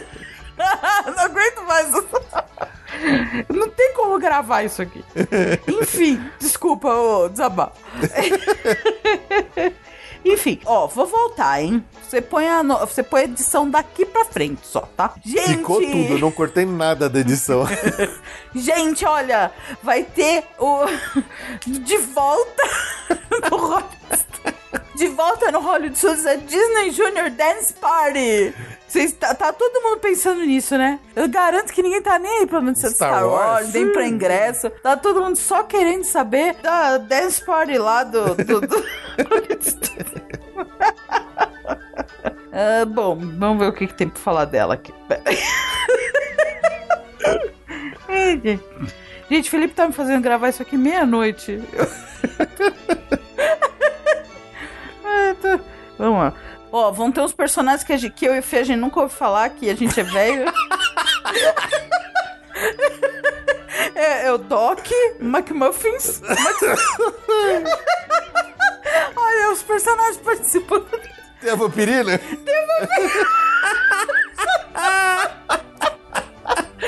Olha, eu vou, eu vou ler. é os personagens que vão dar na dance party do Lourdes, que tá, que tá voltando, que tá todo mundo se perguntando sobre isso.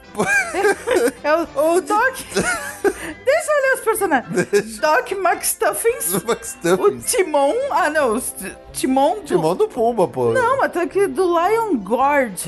Hã? Timão, timão do Lion Guard. Não Lion King. Vixe, Maria. Mas. É o Timão. Eu não sei o que é Lion Guard. Vai, Corinthians. Nesse Timão? Não, não, o Timão do Pumba. e a Vampirina. Olha lá, falei que ela tava lá. A Vampirina. Vamos lá. Vai, sabe quando começa? Dia 22 de dezembro de 2018 lá no Hollywood Studios. Viu só? Esse show vai, olha, eu- essas notícias são terríveis. Esse show vai, vai substituir o show que chama Disney Junior Live on Stage. E agora como é que chama? Agora é Disney Junior Dance Party. Ah lá, né? Todo diferente. É outro. É, é mudou. É, é, é, é outro universo, é outro mundo. Outro, é, muito, muito. Atenção, Disney Junior Live on Stage acabou agora em setembro de 2018. Então vai ficar três meses sem esse dance, ou, ou movie, ou live on stage, enfim. Gente, que notícia horrorosa. Ah, e no final o Mickey, Mickey aparece com roupa de corrida. Não sei porquê. Esse show, atenção, esse show Disney Junior Dance Party já tá acontecendo na California Adventure lá em, lá em Hollywood desde 2017. É um sucesso. É um sucesso. E atenção, a Vampirina vai participar da festa na Disneyland, vai começar no dia 1 de fevereiro de 2019. Até dia 1 de fevereiro não tem a Vampirina. Atenção, gente. Atenção. Anota. Até dia 1 de Olha. fevereiro a Vampirina não vai estar na Cancele no sua viagem e remarque ela Disney pra- pra Junior Dance. Party da Califórnia. Mas aqui em Orlando já começa com a Vampirina. Cancele sua viagem e remarque ela pra chegar lá quando a vampirina estiver. Porque senão vai perder viagem. Você vai... That- that's horrible. that's just horrible. É, vocês não adoram essas notícias tranqueiras? Então, eu tô começando É, a... todo mundo elogia as notícias as notícias tranqueiras, então a gente vai caprichar agora. A gente vem aqui, um monte de notícia boa, traz, traz informação. Traz informação, Rogerinho. Rogerinho, aqui tem informação. Aí o pessoal fica Aí a pessoa elogiando. elogia com as notícias merda que a gente fica dando risada, falando besteira. Então, Olha, essa é ótima. é que nem, é que nem a, a hora, Gente, eu já. Eu, eu, eu tirei o papel da minha frente, eu já esqueci tudo. é que nem na hora do Rush, que o pessoal elogia mais os erros de gravação do final do filme do que o filme em si. Exato. E aí os caras, quando fizeram a continuação, fizeram só erro de gravação. Exatamente. Não tem nada de filme, só tem erro de gravação. Exatamente. Ai, ai, ok. Bom, chega de Hollywood Studios, vamos lá para o Epcot. As obras lá do Guardiões da Galáxia que estão entrando no lugar do, do antigo Ellen's Universe of Energy estão a vento em popa e já depenaram todo o galpão lá, aquele prédio antigo que tinha lá, arrancaram todos os painéis solares que tinha nele, tá só um esqueletão, dá pra ver de fora assim que tá cheio de máquina de obra lá dentro. E os caras estão mandando ver pra construir a montanha russa, dá pra ver de longe lá a, a estrutura da montanha russa já subindo, né? Então vai ser um negócio grande, vai ser longo, vai ser bem interessante. E o pessoal pegou, né, daqueles que eles veem quando a, a pessoal deposita a, a- de patentes, então a Disney depositou uma patente do carrinho que vai sair dessa atração, confirmando aquele rumor que saiu um tempo atrás, que o pessoal tinha batido foto do, do fabricante de- dessa montanha russa, que é um carrinho que ele, ele vai no, no trilho de montanha russa normal, é um carrinho acho que para quatro pessoas. E ele gira, ele tem um giro no eixo, né? Não, não é simplesmente um giro descontrolado, ele deve girar para os lados, muito provavelmente para ajudar a contar a história, para você ver os animatrônicos, para você ver essas, as coisas especiais da atração. Então, a Disney patenteou um carrinho com rotação no eixo aí para acompanhar do que vai acontecer lá dentro. Esperamos que seja boa atração, né? Ah, vai ser. Essa eu tô. Essa vai ser legal. Então, por enquanto, a data chutada por todo mundo é, de, é só em 2021, nada Meu oficial Deus ainda, céu. então vai demorar um pouquinho pra vir isso. Aguenta a ansiedade. É. Será que até lá a Disney vai ter recontratado o James Gunn? Ai, tomara, né? É, pô, a, a Warner mandou bem quando eles contrataram o James Gunn. Dane-se seus tweets preconceituosos. É, we, we don't care. pra fazer o Esquadrão Suicida 2, né? Eu nem vi o primeiro, foi tão ruim que eu nem vi. Mas se o segundo for do James Gunn, esse eu faço questão de ir no cinema pra ver. E chupa Marvel, chupa Marvel e chupa Disney. Ju, essa, essa é pra você aqui, ó. Lá no Epcot. É, é, Lá, sabe uma é, barraquinha pequenininha? é. Que que tem É, lá na frente vai, do pavilhão vai. dos Estados Unidos, no World Showcase. Você sabe o que vende nessa barraquinha, não sabe? O que que é? Funnel cake. Funnel cake. pro pro Halloween, eles lançaram o Pumpkin Spice Funnel Cake. Ah, Nossa, hum, deve deve, ser ser bom bom isso. pra caramba, hein? Caramba. Ah, aham, yeah. Quer? Yeah. Bora. Vamos lá comer um Ai, Pumpkin Spice delícia. Funnel Cake. Gente, adoro. Aliás, se alguma boa alma, pra falar em pumpkin, quiser me trazer de presente. Eu não costumo pedir presente. Algumas Não, pessoas não. trazem, a gente agradece. Se alguma boa alma quiser me trazer uns chocolatinhos da Girardelli de pumpkin, que só Pumpkin tem Spice. nessa época do Halloween. Halloween, porque eu achei que era o ano todo, porque a gente sempre vai nessa época e eu sempre comprei de boa. Aí lá em Las Vegas esse ano não tinha. Não tinha. Ela falou que ia chegar só mais na época do Halloween. Se alguma boa alma quiser me presentear com aqueles chocolatinhos de da Girardelli com pumpkin, eu agradeço. Que é bom, né? Nossa, maravilhoso. Não, e eles, por causa do Halloween, eles enfiam um Pumpkin Spice em tudo. Então fizeram agora esse novo, que essa novidade que é do Funnel Cake, mas tem Pumpkin Spice de recheio de churro. Hum. tem várias coisas de Pumpkin Spice. Eles adoram botar o Pumpkin Spice no. E é bom, de- viu? E é gostoso esse negócio. Pô. Você ouve não dá nada, né? Com, com recheio de abóbora, né? É, mas nossa, Mas tão bom gostoso. demais. Nossa, bom demais. Hum.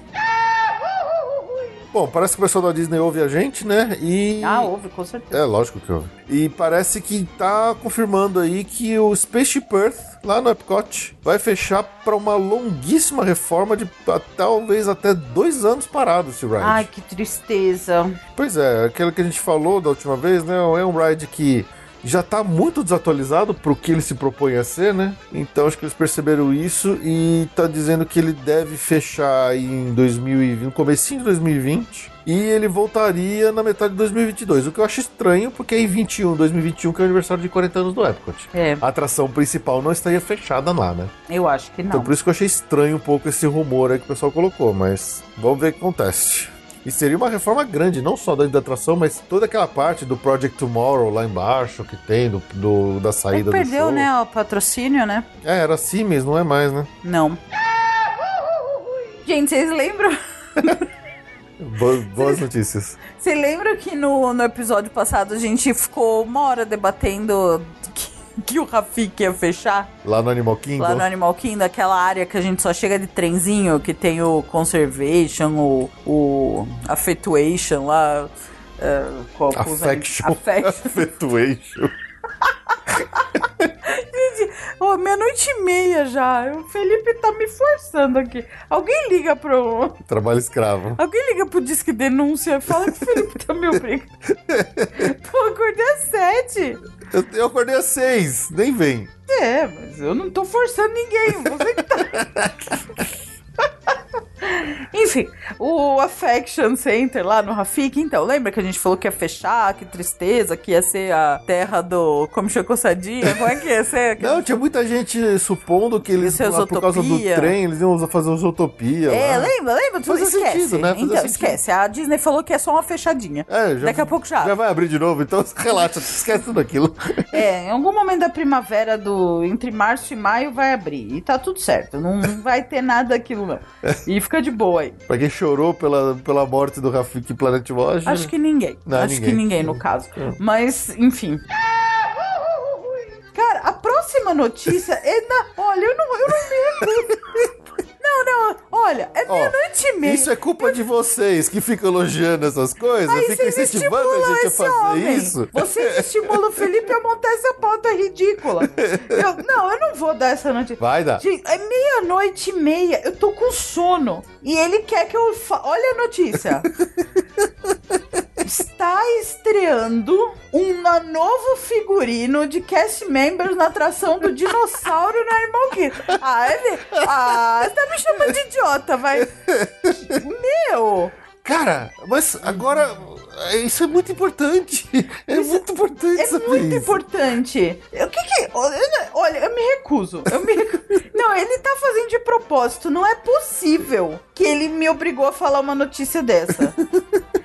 Eu vou, eu vou ler. Os, os cast members do Dino Institute no Animal Kingdom estão usando um novo visual que você vai ver aqui agora. Você põe essa imagem no post porque realmente as pessoas precisam ver essa camiseta nova, que é uma camiseta que vai transportar diretamente pra era dos dinossauros. Uau. Gente, é uma camiseta cinza, com uns detalhes em amarelos e umas faixas pretas. Juro. Felipe, você tá zoando o meu barraco. Não, não vou ler isso aqui. Isso é culpa de vocês, vocês que ficam incentivando a gente a fazer essas coisas. É, um monte de gente. Ai, eu gosto quando não tem notícia, eu gosto quando não tem notícia. Tá, ouviu aí a notícia que tem uma nova roupa pros cast members do Dinosaur. Tá feliz? Vocês estão felizes agora? Estão felizes? E- isso- tô- e- isso é só pra vocês. Sono. Terem um ex- exemplo da quantidade de tralha que esses blogs de Disney, esses blogs americanos de Disney, cara, eles postam tudo, E tudo. você tá pondo tudo na pauta. Cara, eu tenho Filtro, Fê. 5%. Filtro, Fê. Tem 5% das coisas que saem lá. eu, vou- eu vou gravar isso aqui mais 10 minutos e depois eu vou dormir. Não, senhora, você vai terminar essa porcaria Até o, comigo. até o cachorro tá entediado. Até ele não se conforma com a notícia da roupa do Dino Land. Mas é bonita a roupa.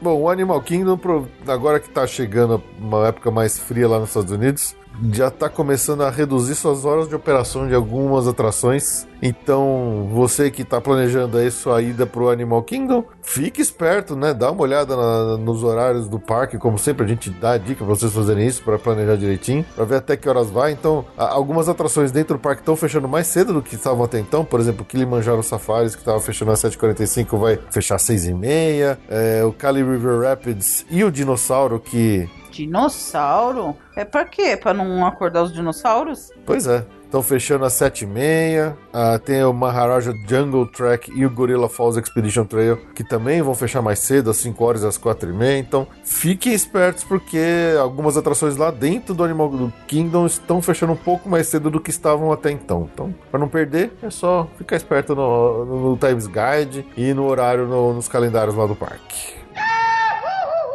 Bom, saiu a data também de reforma anual lá do Blizzard Beach, né? A gente sempre fala que o Blizzard Beach e o Typhoon Lagoon eles fecham por um longo período no ano, nas épocas mais frias. Eles intercalam. Eles né? intercalam, né? Então a gente já tinha falado no último episódio da data de fechamento do Typhoon Lagoon e agora o Blizzard Beach já anunciou a sua data de fechamento. Ele vai fechar no dia 28 de outubro e só vai abrir lá no dia 5 de janeiro do ano que vem, 2019. Então, Já fechou, né?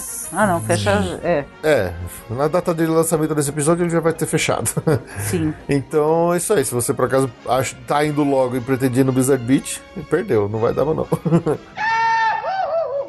Bom, Disney Springs é um lugar que a gente não costuma falar muito das coisas que novas que chegam, que vão embora, porque ah, tem muita mudança de restaurante de loja. Shopping, né? É um shoppingzão e tal. Mas o Disney Springs vai finalmente ganhar um sports bar chamado City Works. Vai ser um baita restaurantão, sports bar da, da ESPN. É, depois, acho que é uma, uma resposta ao, NB, ao NBC Sports Grill and Brew lá da City City Walk, né?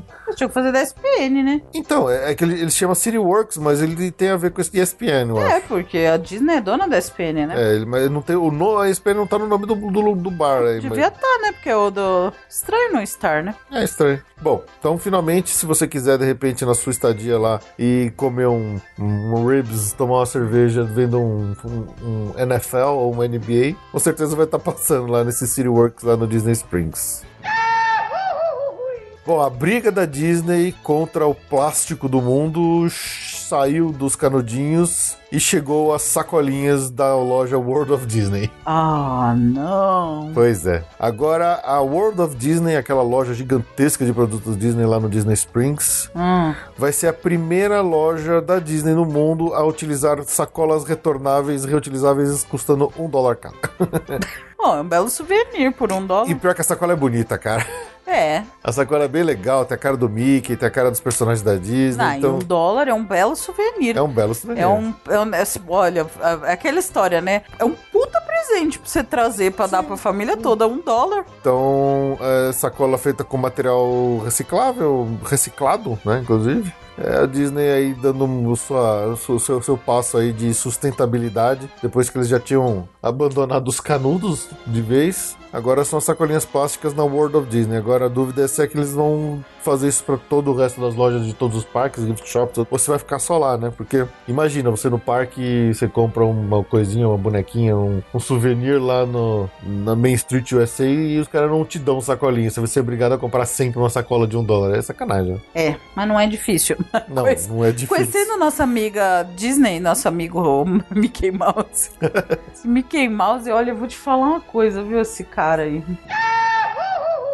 Agora vamos falar de Hotel Disney. A Disney, acho que a gente nunca comentou aqui, a Disney anunciou que vai fazer uma mega expansão do Coronado Springs. Agora, recentemente, eles soltaram a arte conceituais. Vai ser um prédio, que não é muito comum, né? É, No. no acho que baita Acho que é prédio. o primeiro, na verdade, dos hotéis Disney. Não, tem o Contemporary. Contemporâneo que é um tem a- a prédio, torre, né? Floridian é um prédio. Não, mas é um prédio mais baixo. Esse aqui é um edifício é mesmo, né? verdade. O, do, o Swan and Dolphin é um prédio alto também, não é? É, mas esse não é nem Disney. E não é tão alto. Esse aqui é um prédio, vai ter uns 10 andares. Os outros são mais baixos. É um prédio no Coronado Springs. Então, Bonitão. é, é, é 15 andares. Poxa. Não é o padrão de lá. Não, Engraçado.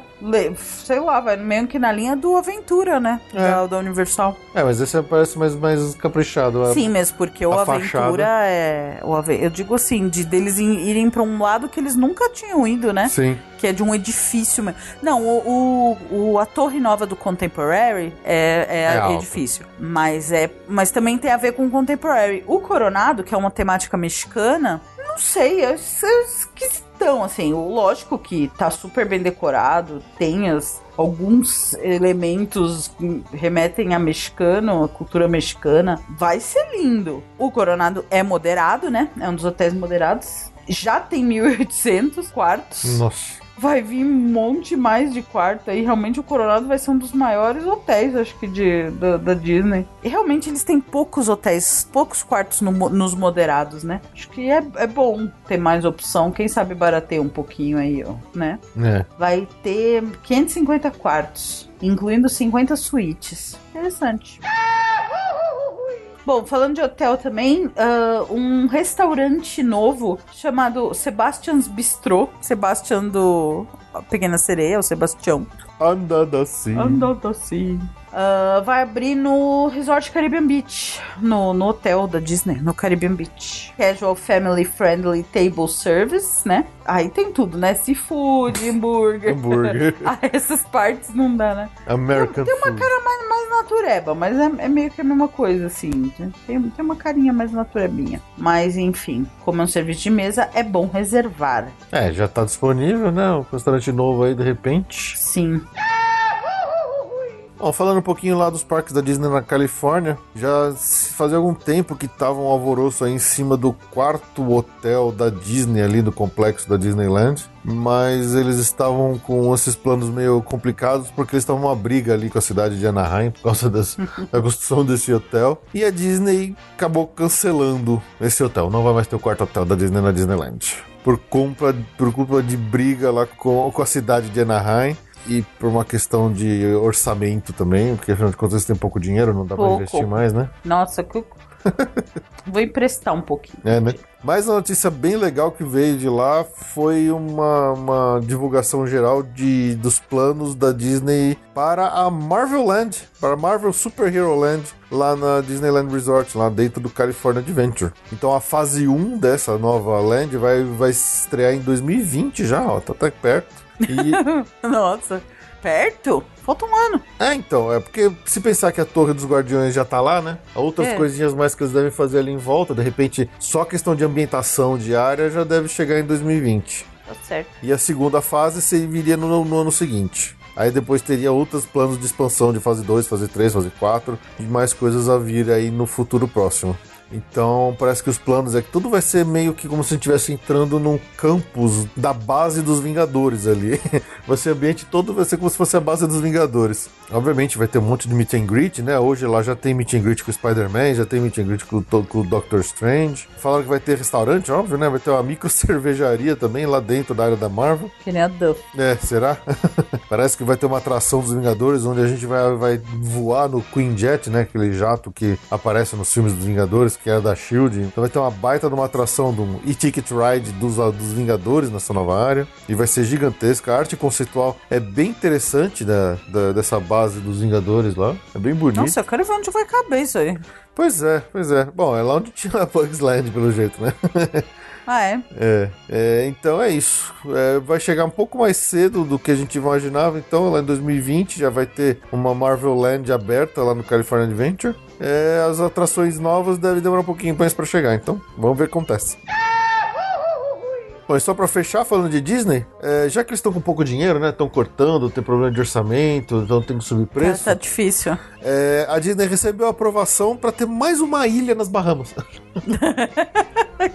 o Disney gosto. Cruise Line, além de ter o, o- a famosa Castaway Cay, agora eles vão ter uma segunda ilha. A Castaway Key 2.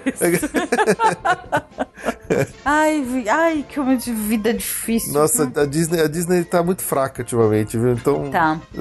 uma ilha no Caribe pra eles é pouco, eles precisam de duas. Continua- É, porque vai ter, vai dobrar a frota. É, né? De quatro vai subir pra sete Pra navios. né? sete. Então, eles precisam de mais ilhas. Precisam de mais ilhas. Precisamos de mais ilhas.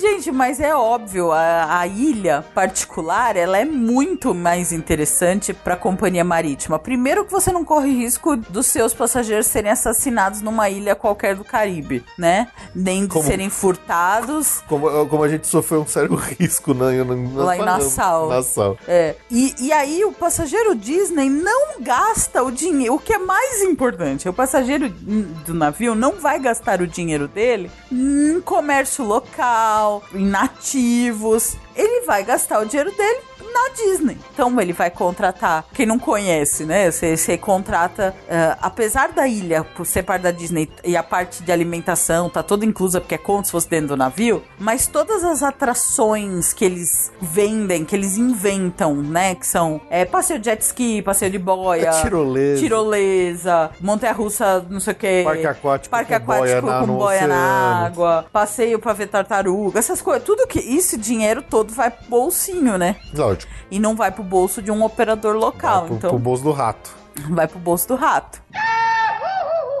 Bom, saindo um pouquinho de Disney e vou indo lá para o Universal Studios. Saiu finalmente um, uma- um cartaz oficial da, lá do Island of Adventure mostrando e anunciando a nova montanha russa que eles estão construindo lá no lugar da antiga Dragon Challenge. É, no cartaz diz que it's co- it's coming in 2019, a new medical adventure, né? Então, quer dizer, ainda não falaram a data exata dentro de 2019, mas pode contar que ano que vem teremos essa montanha russa nova pronta. É, o legal é que eh, já tem muita foto aérea da obra que está bem adiantada e a gente consegue já fazer algumas suposições do que, que vai ser essa montanha russa.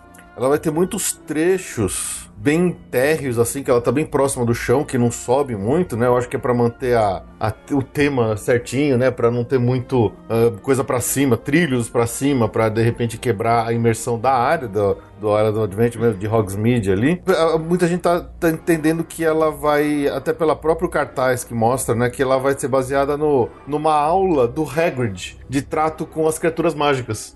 Legal. Então, tem um trecho do trilho que dá a impressão que ele passa por dentro da casa do Hagrid, que já dá pra ver, né, o trilho passando por dentro de uma estrutura que seria a cabana do Hagrid. É, no cartaz mostra um Eles vão tirar a casa do Hagrid do, da fila do, do voo do hipogrifo, será? Porque não faz sentido ter duas casas do Hagrid, né? Isso é anti-imersivo. Não sei se eles vão tirar, mas Ah, se vai ter uma casa talvez, será Hagrid. que é a, é a própria, é a mesma? Não, acho que não. Não, porque é outro... Não, não é. É, mas é, naquela você não entra dentro, né? Então, Não entra, mas eles, mas pra imersão não pode ter duas casas do Hagrid. Vai ter uma só, então pode ser que eles, eles de- façam a demolição daquela. Será? Ué, não faz sentido. Concorda comigo que não faz sentido ter duas casas do Hagrid? Pois é. Tô só especulando. É, estamos só especulando. É, e aí a gente imagina que o próprio ator que faz o Hagrid não tem essa frescura que os moleques tiveram de não querer gravar lá o, o Escape from Gringotts, né? E ele vai acabar aparecendo também em algum momento, acho. Nem que seja pra fazer voz, ou pra gravar algum vídeo, algum holograminha lá, talvez. O, o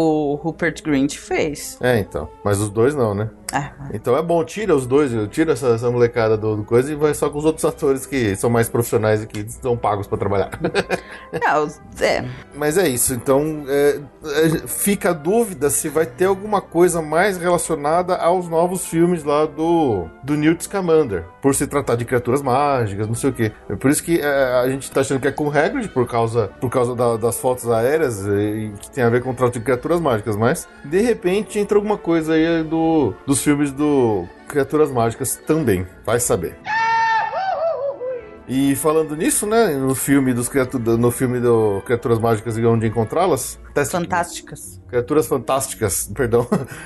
Falando do filme do Criaturas Fantásticas do, do, do Newt Scamander, as lojinhas ali dentro do, da- das áreas do Harry Potter já estão sendo tomadas por vários produtos novos ligados a esses filmes. Então tá cheio de camiseta e de pelúcia daquele bichinho, aquele Niffler que ficava roubando as, as, As moedas. as moedas.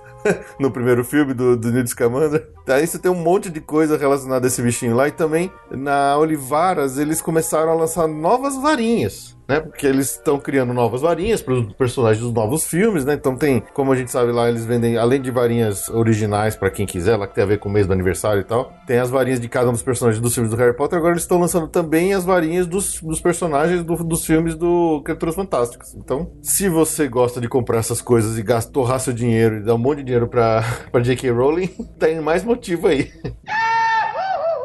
Bom, aí uma notícia daquelas, né? Que já é praxe, né?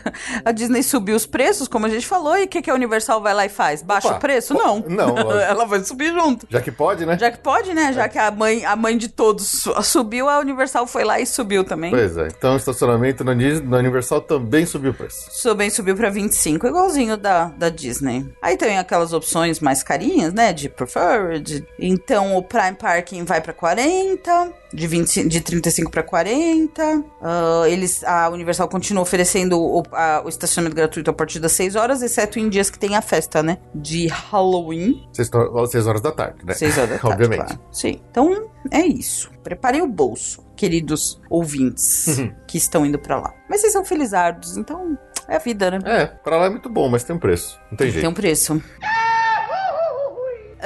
vamos pro SeaWorld? Vamos lá, vamos Ai, eu odeio SeaWorld. World. Essa palavra que nem um brasileiro sabe pronunciar É direito. uma palavrinha difícil. SeaWorld, ó, tá vendo? sai, sai estranho. E quando você pensa sobre isso, ela sai muito estranho. SeaWorld, ok, agora. Orlando é, abriu finalmente a Infinity Falls. Infinity Falls tá aberta. É tipo o Popeye, né?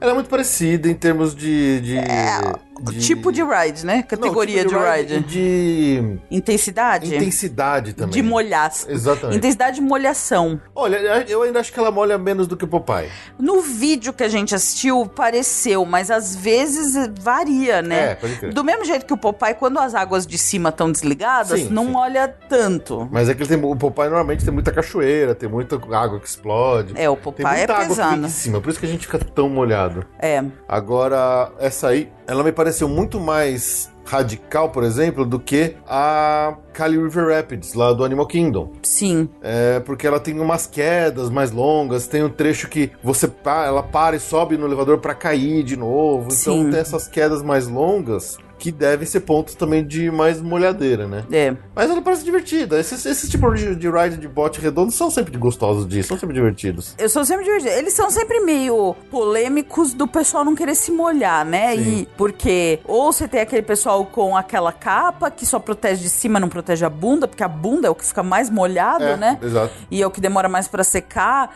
E quem não vai no verãozão fica sempre com essa dúvida, né? De molha, não molha. A gente que vai mais em novembro, né? Tá sempre assim, ai, vai, não vai. É. Eu e o Fê, a gente pra ir no Popeye, a gente leva uma muda de roupa, É, né? essa é a dica que a gente sempre dá. Se você quer ir de qualquer forma, pra depois não ficar incomodado de ficar com, com a cueca molhada o dia inteiro assando todas as virilhas, leva uma troca de roupa, leva uma troca de, de roupa de baixo, leva um chinelo, É. já que não pode ir descalço, leva um chinelo pra não molhar a meia. Sei lá, alguma coisa sempre dá pra fazer pra não perder esse tipo de ride que são bem interessantes. É, esse elevador que o Fih comentou, ele tem 40 pés. Quanto será mais ou menos isso? É, é a maior queda desse 40 tipo pés. de. É, é a maior queda desse, nesse tipo de atração que tem mesmo. Os depoimentos que a gente ouviu, o pessoal falou que o pessoal ficou encharcado mesmo usando os ponchos, hein? É, é, deve, deve ser mais próximo do Popeye mesmo. É, Devem não, ser é. as quedas, devem ser as Sim, quedas. sim. Mas no vídeo não deu pra ver nada por cima, nenhuma cachoeira vindo de cima. De repente até tem aqui no vídeo. Não mostrou. tava. É, no vídeo que a gente assistiu, mas esse depoimento falou que tava, as pessoas estavam ensopadas. É, mais ou menos uns 13, 14 metros no máximo de altura, esses 40, 40 pés. pés. Então, é essa boa notícia. Se você tá indo pro SeaWorld, acho que cada vez mais eles estão saindo dos animais e indo pra rides, né? Ah, isso, isso eu acho muito bom. Eu, acho acho, bom que vai dar uma eles. sobrevida legal pro, pro parque, vai trazer mais gente pra lá. Sim. De repente vai virar um, um destino onde ah, adolescente vai querer mais ir justamente por causa dos rides. É, eu acho que eles é uma, vers- seria uma versão do Busch Gardens pra Orlando, Sim, né? sim. Porque você vê, já tá com cinco rides agora de mais, mais É, fortes. tem a Manta, a A, Kraken, a Kraken, a- a, a, Mon- a, Mako. a Mako, a, o Atlantis Atlantis e o. e agora são Infinity Falls. E o Infinity Falls. Já são cinco grandes atrações mais radicais, né? É um- já tem corpo. É, tem corpo, Se exatamente. você for ver, já tem mais atração funcionando normal, sem ser as dos bichinhos, do que o Hollywood Studios tá há muito tempo. Tá hoje. é verdade. É. Hollywood Studios basicamente tá com três: o Star Tours, o Torre. Ah, bom, tem o Toy Toy Story. Story também. É, que acabou de abrir o Toy Ah, Story. abriu o Toy Story Land. Então, Tá até abrir o Toy Story Land, o, o Hollywood Studios estava com a torre, o Aerosmith, o, o Star Tours e o, Toy Story e o Land. Toy Story. O resto era tudo show. É, é verdade. Então, vamos lá. Falando um pouquinho lá da Legoland, na Flórida, foi anunciado que eles vão abrir uma nova área temática toda baseada no filme, no Lego The Movie, que vai se chamar Lego Movie World. e vai abrir lá no- na primavera de 2019, lá na Legoland, Flórida. É, a foto, a foto conceitual mostra bem assim algumas coisas que a gente vê, pra quem já viu, lembra do filme do Lego Movie, que é um filme muito legalzinho, muito Sim. divertido. Se, se vocês não viram, eu recomendo. É, é um filme surpreendente. É, então tem vários cenários lá, vários personagens, várias coisas relacionadas ao que a gente viu naquele filme. E vai, obviamente, ter uma nova atração, uma nova atração grande lá, que vai se chamar The Lego Movie Masters of Flight. Deve ser um simulador, né? Baseado no. Ah, você vai voar no, no sofá triple decker do Emmet. É, então vai ser numa tela, vai ser num simulador em frente de uma tela virtual, né? Pra caber, pra você conseguir enxergar todas aquelas coisas legais do filme. Então é isso, pra quem curte aí uma, uma Legoland, vai ter uma nova área temática do Lego Movie na, a partir da primavera de 2019. Legal. Everything is awesome. Everything is awesome. Where are my pets?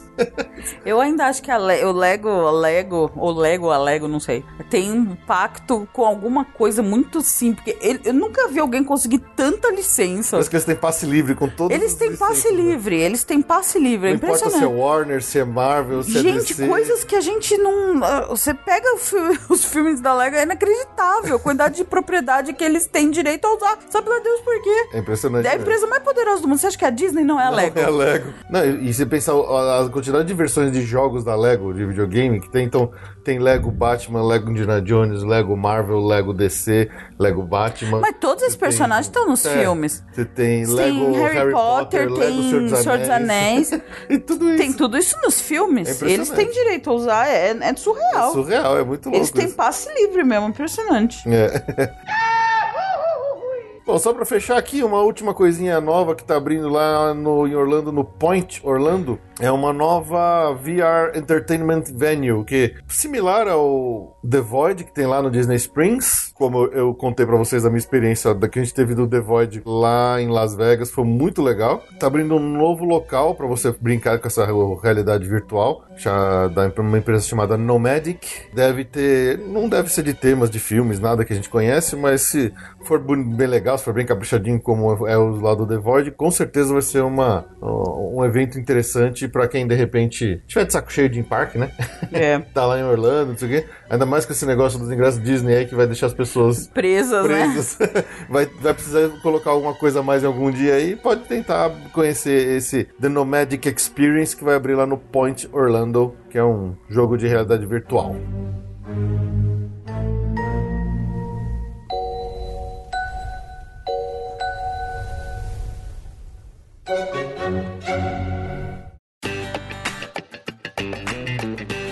Destaque do mês.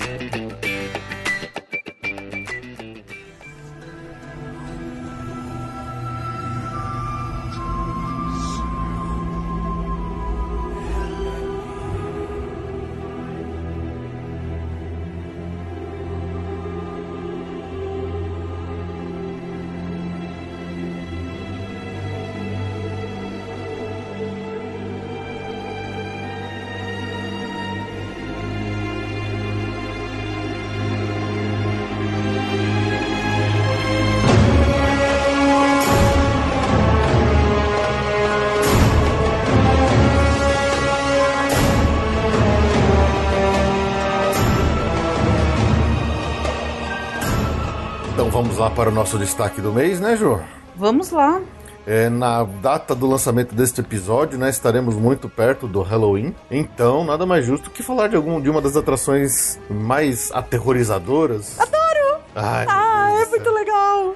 Eu tava super ansiosa pra falar dela, porque é meu top 3. Ainda é meu top Ainda 3, é, olha. né? É desde a primeira vez. É É, meu top 3. Uma atração antiguinha, mas tá aí até hoje. Obviamente, estamos falando da The Revenge of the Mummy. Tum, tum, tum, tum. Terror. Lá no uh, Universal Studios. Essa atração que até hoje encanta aí as pessoas. Vamos lá, qual- vamos, vamos- vamos contar a historinha pra vocês dessa atração antes de começar a falar dela. É muito legal! Calma, Ju, calma, Ju. é tão legal. Bom, é, o Universal Studios, lá no começo dos anos 2000, eles estavam no meio das obras para construção do Island of Adventure, né? Mas eles também estavam procurando eh, ideias para começar a modernizar os seus rides, que eram meio antigos, já quase todos ainda eram meio que originais da abertura do parque. Boa parte deles baseados em, em- em pequenas paradas lá do Studios Tour do Universal Studios Hollywood, né? No caso, era o King Kong, era o Jaws, Tubarão, né? Entre outros, e que viraram atrações grandes, únicas em Orlando. Então, no comecinho de 2000, eles começaram a procurar alguma coisa para começar a substituir e modernizar essas, essas atrações antigas. E eles precisavam de uma propriedade intelectual, né, de, de grande interesse do público para fazer valer a pena o investimento, né? É, e aí, em 1999, foi lançado o filme The Mummy, né? Aquele com o Brandon Fraser, que até hoje acho que é um dos filmes mais divertidos desses aí que lançaram. Sim. Nenhum outro filme ainda conseguiu chegar no mesmo nível dele, né? Adoro esse Esse filme. filme é muito bom até hoje e fez um tremendo de um sucesso. E dois anos depois saiu o segundo, que é o The Return of the Mummy. É o retorno não é da tão múmia. bom, né? Ele não é tão bom, mas ele também fez muito dinheiro nas bilheterias. Então, Sim. quando o Universal viu esse que ele tinha na, na mão, né, essa propriedade intelectual, que tinha tido um grande sucesso com o público, eles falaram: beleza, tá aí a nossa, a nossa próxima franquia que a gente vai usar para substituir lá no King Kong. Que o King Kong, né, o Confrontation, tinha passado por vários problemas, tinha passado por incêndios e coisa do tipo, então, obviamente, ela foi a escolha eh, mais fácil de ser uma das primeiras a ser substituídas lá no Universal Studios. Quando eles começaram a fazer a- as obras lá, né, de, de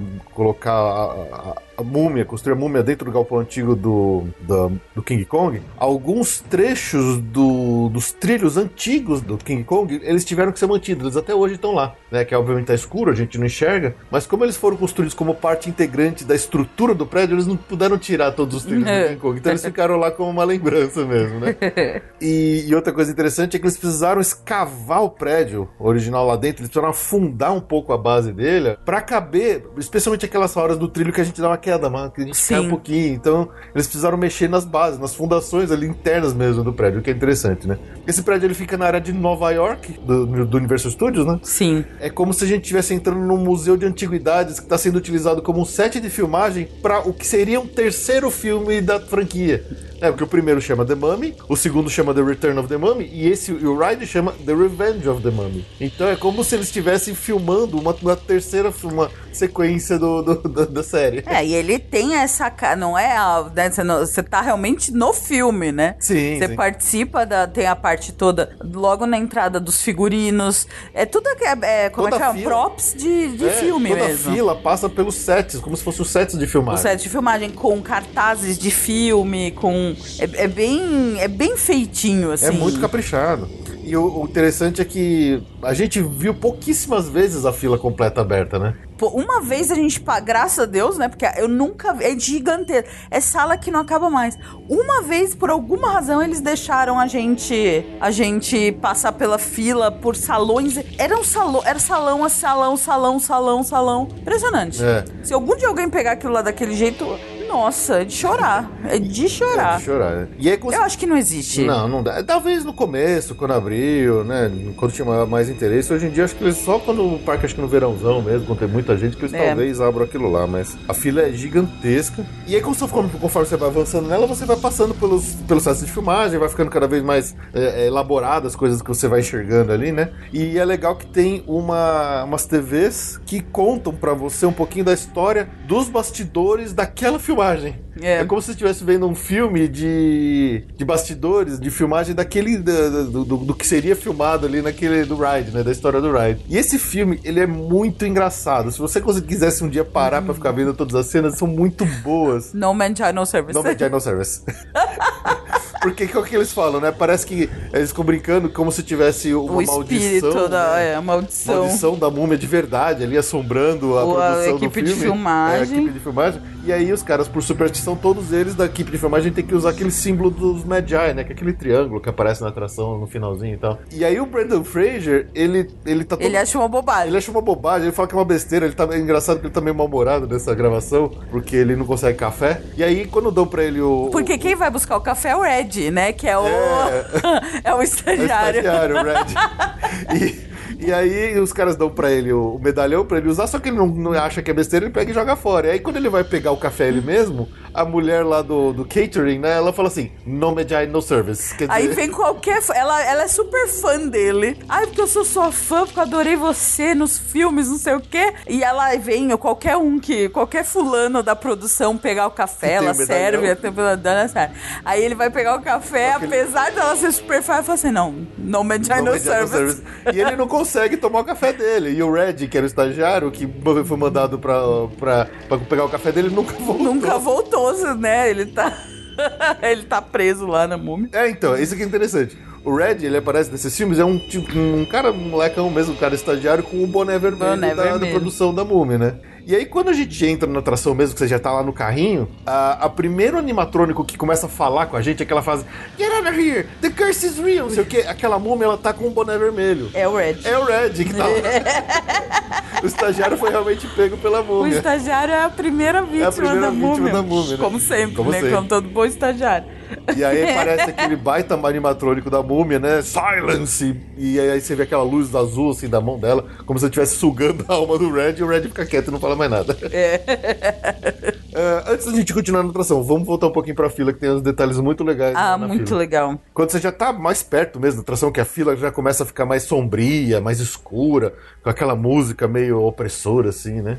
Que é muito legal. Ele tem vários a- interatividades, pontos de interatividade nessa fila que são engraçados. Sim. Tem uma sala assim que tem o que É irresistível. é irresistível.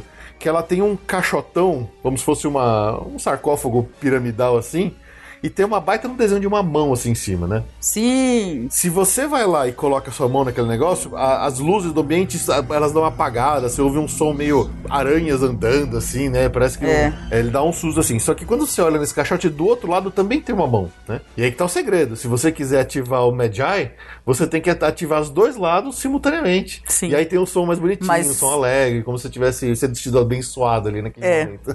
Precisa ter uma pessoa de cada lado Tem uma pra pessoa de pegar cada o lado Magi. pra, pra pegar o Magi ali dentro daquela sala. Tem aquele outro lugar que tem uma câmerazinha, né?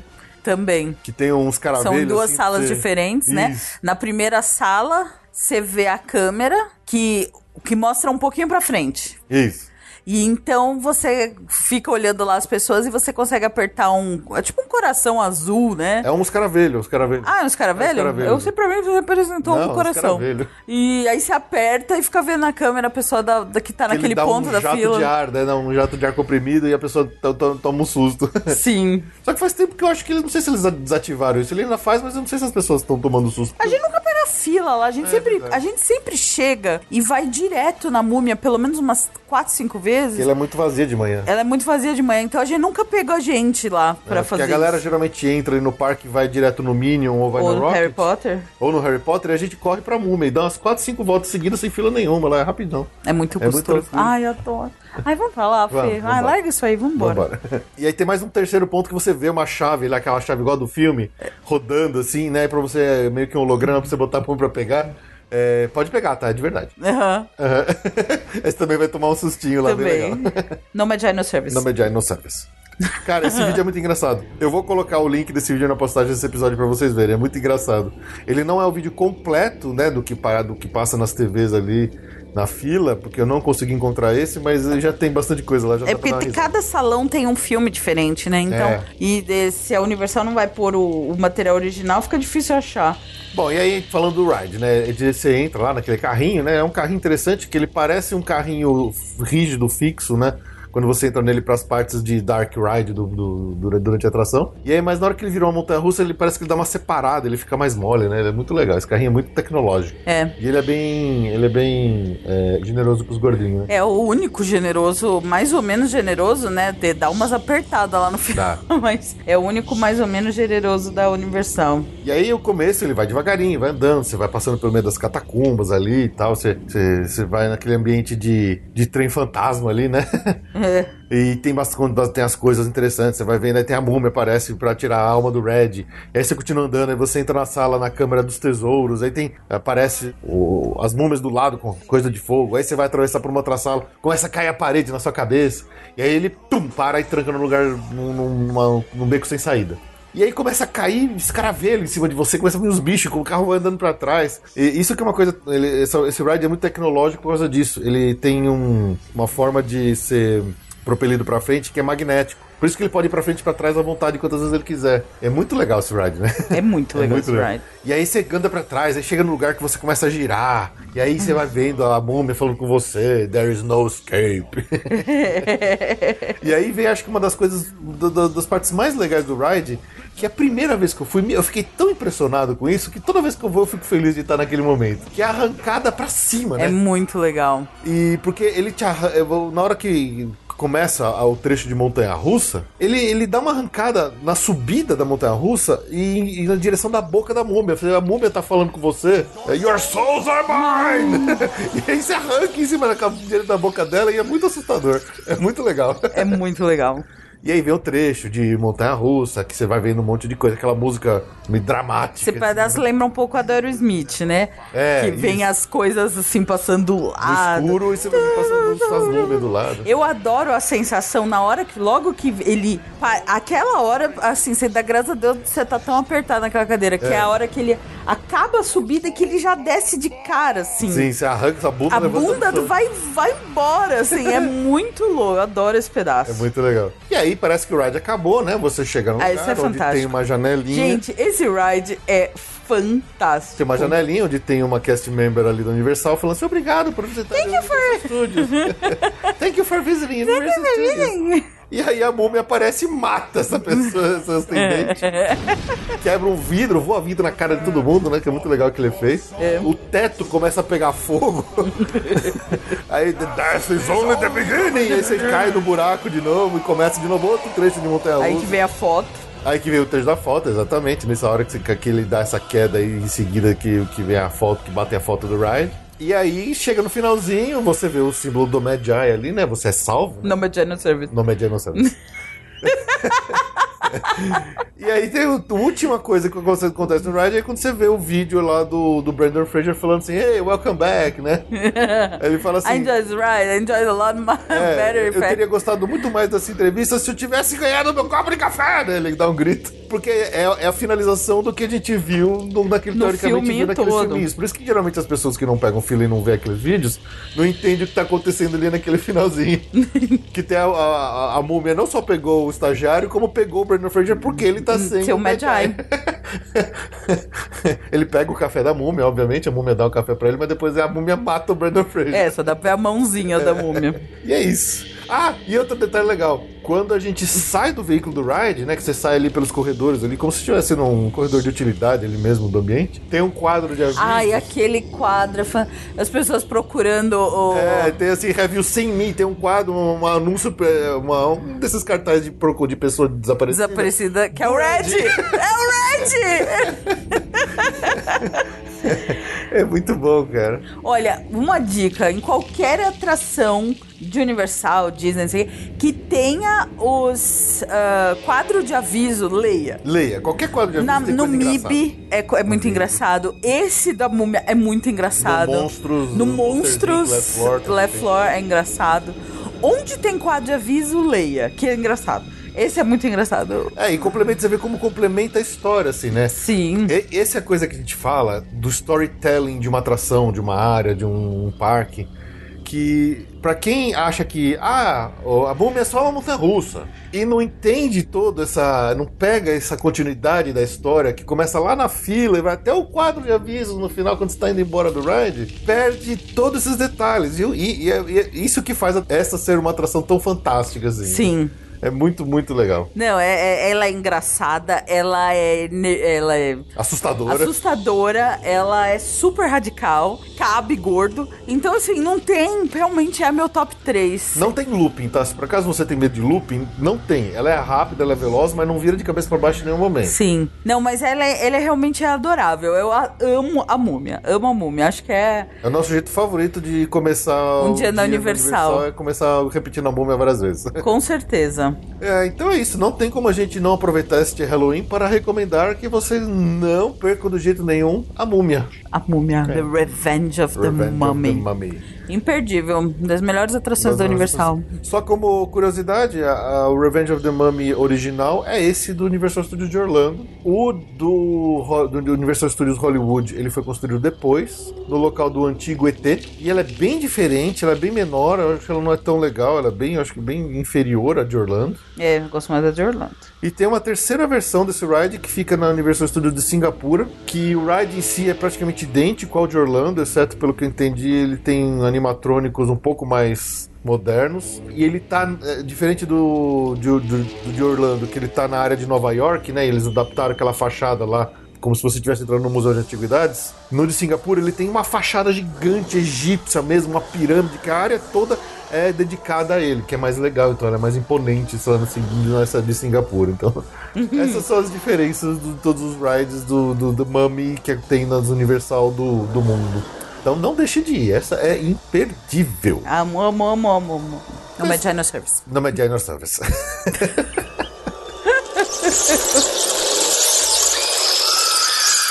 There's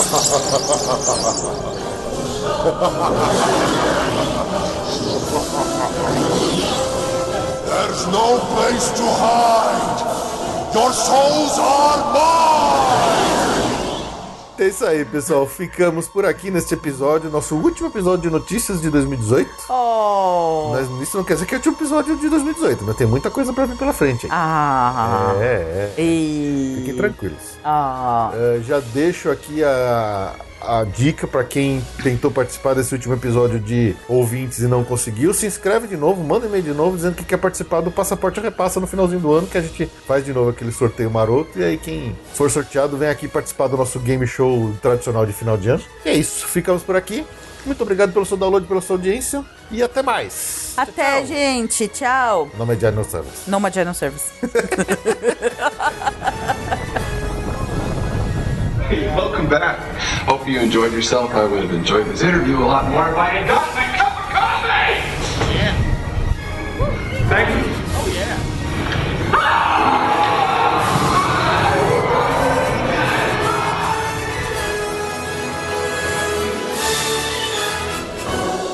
Ah!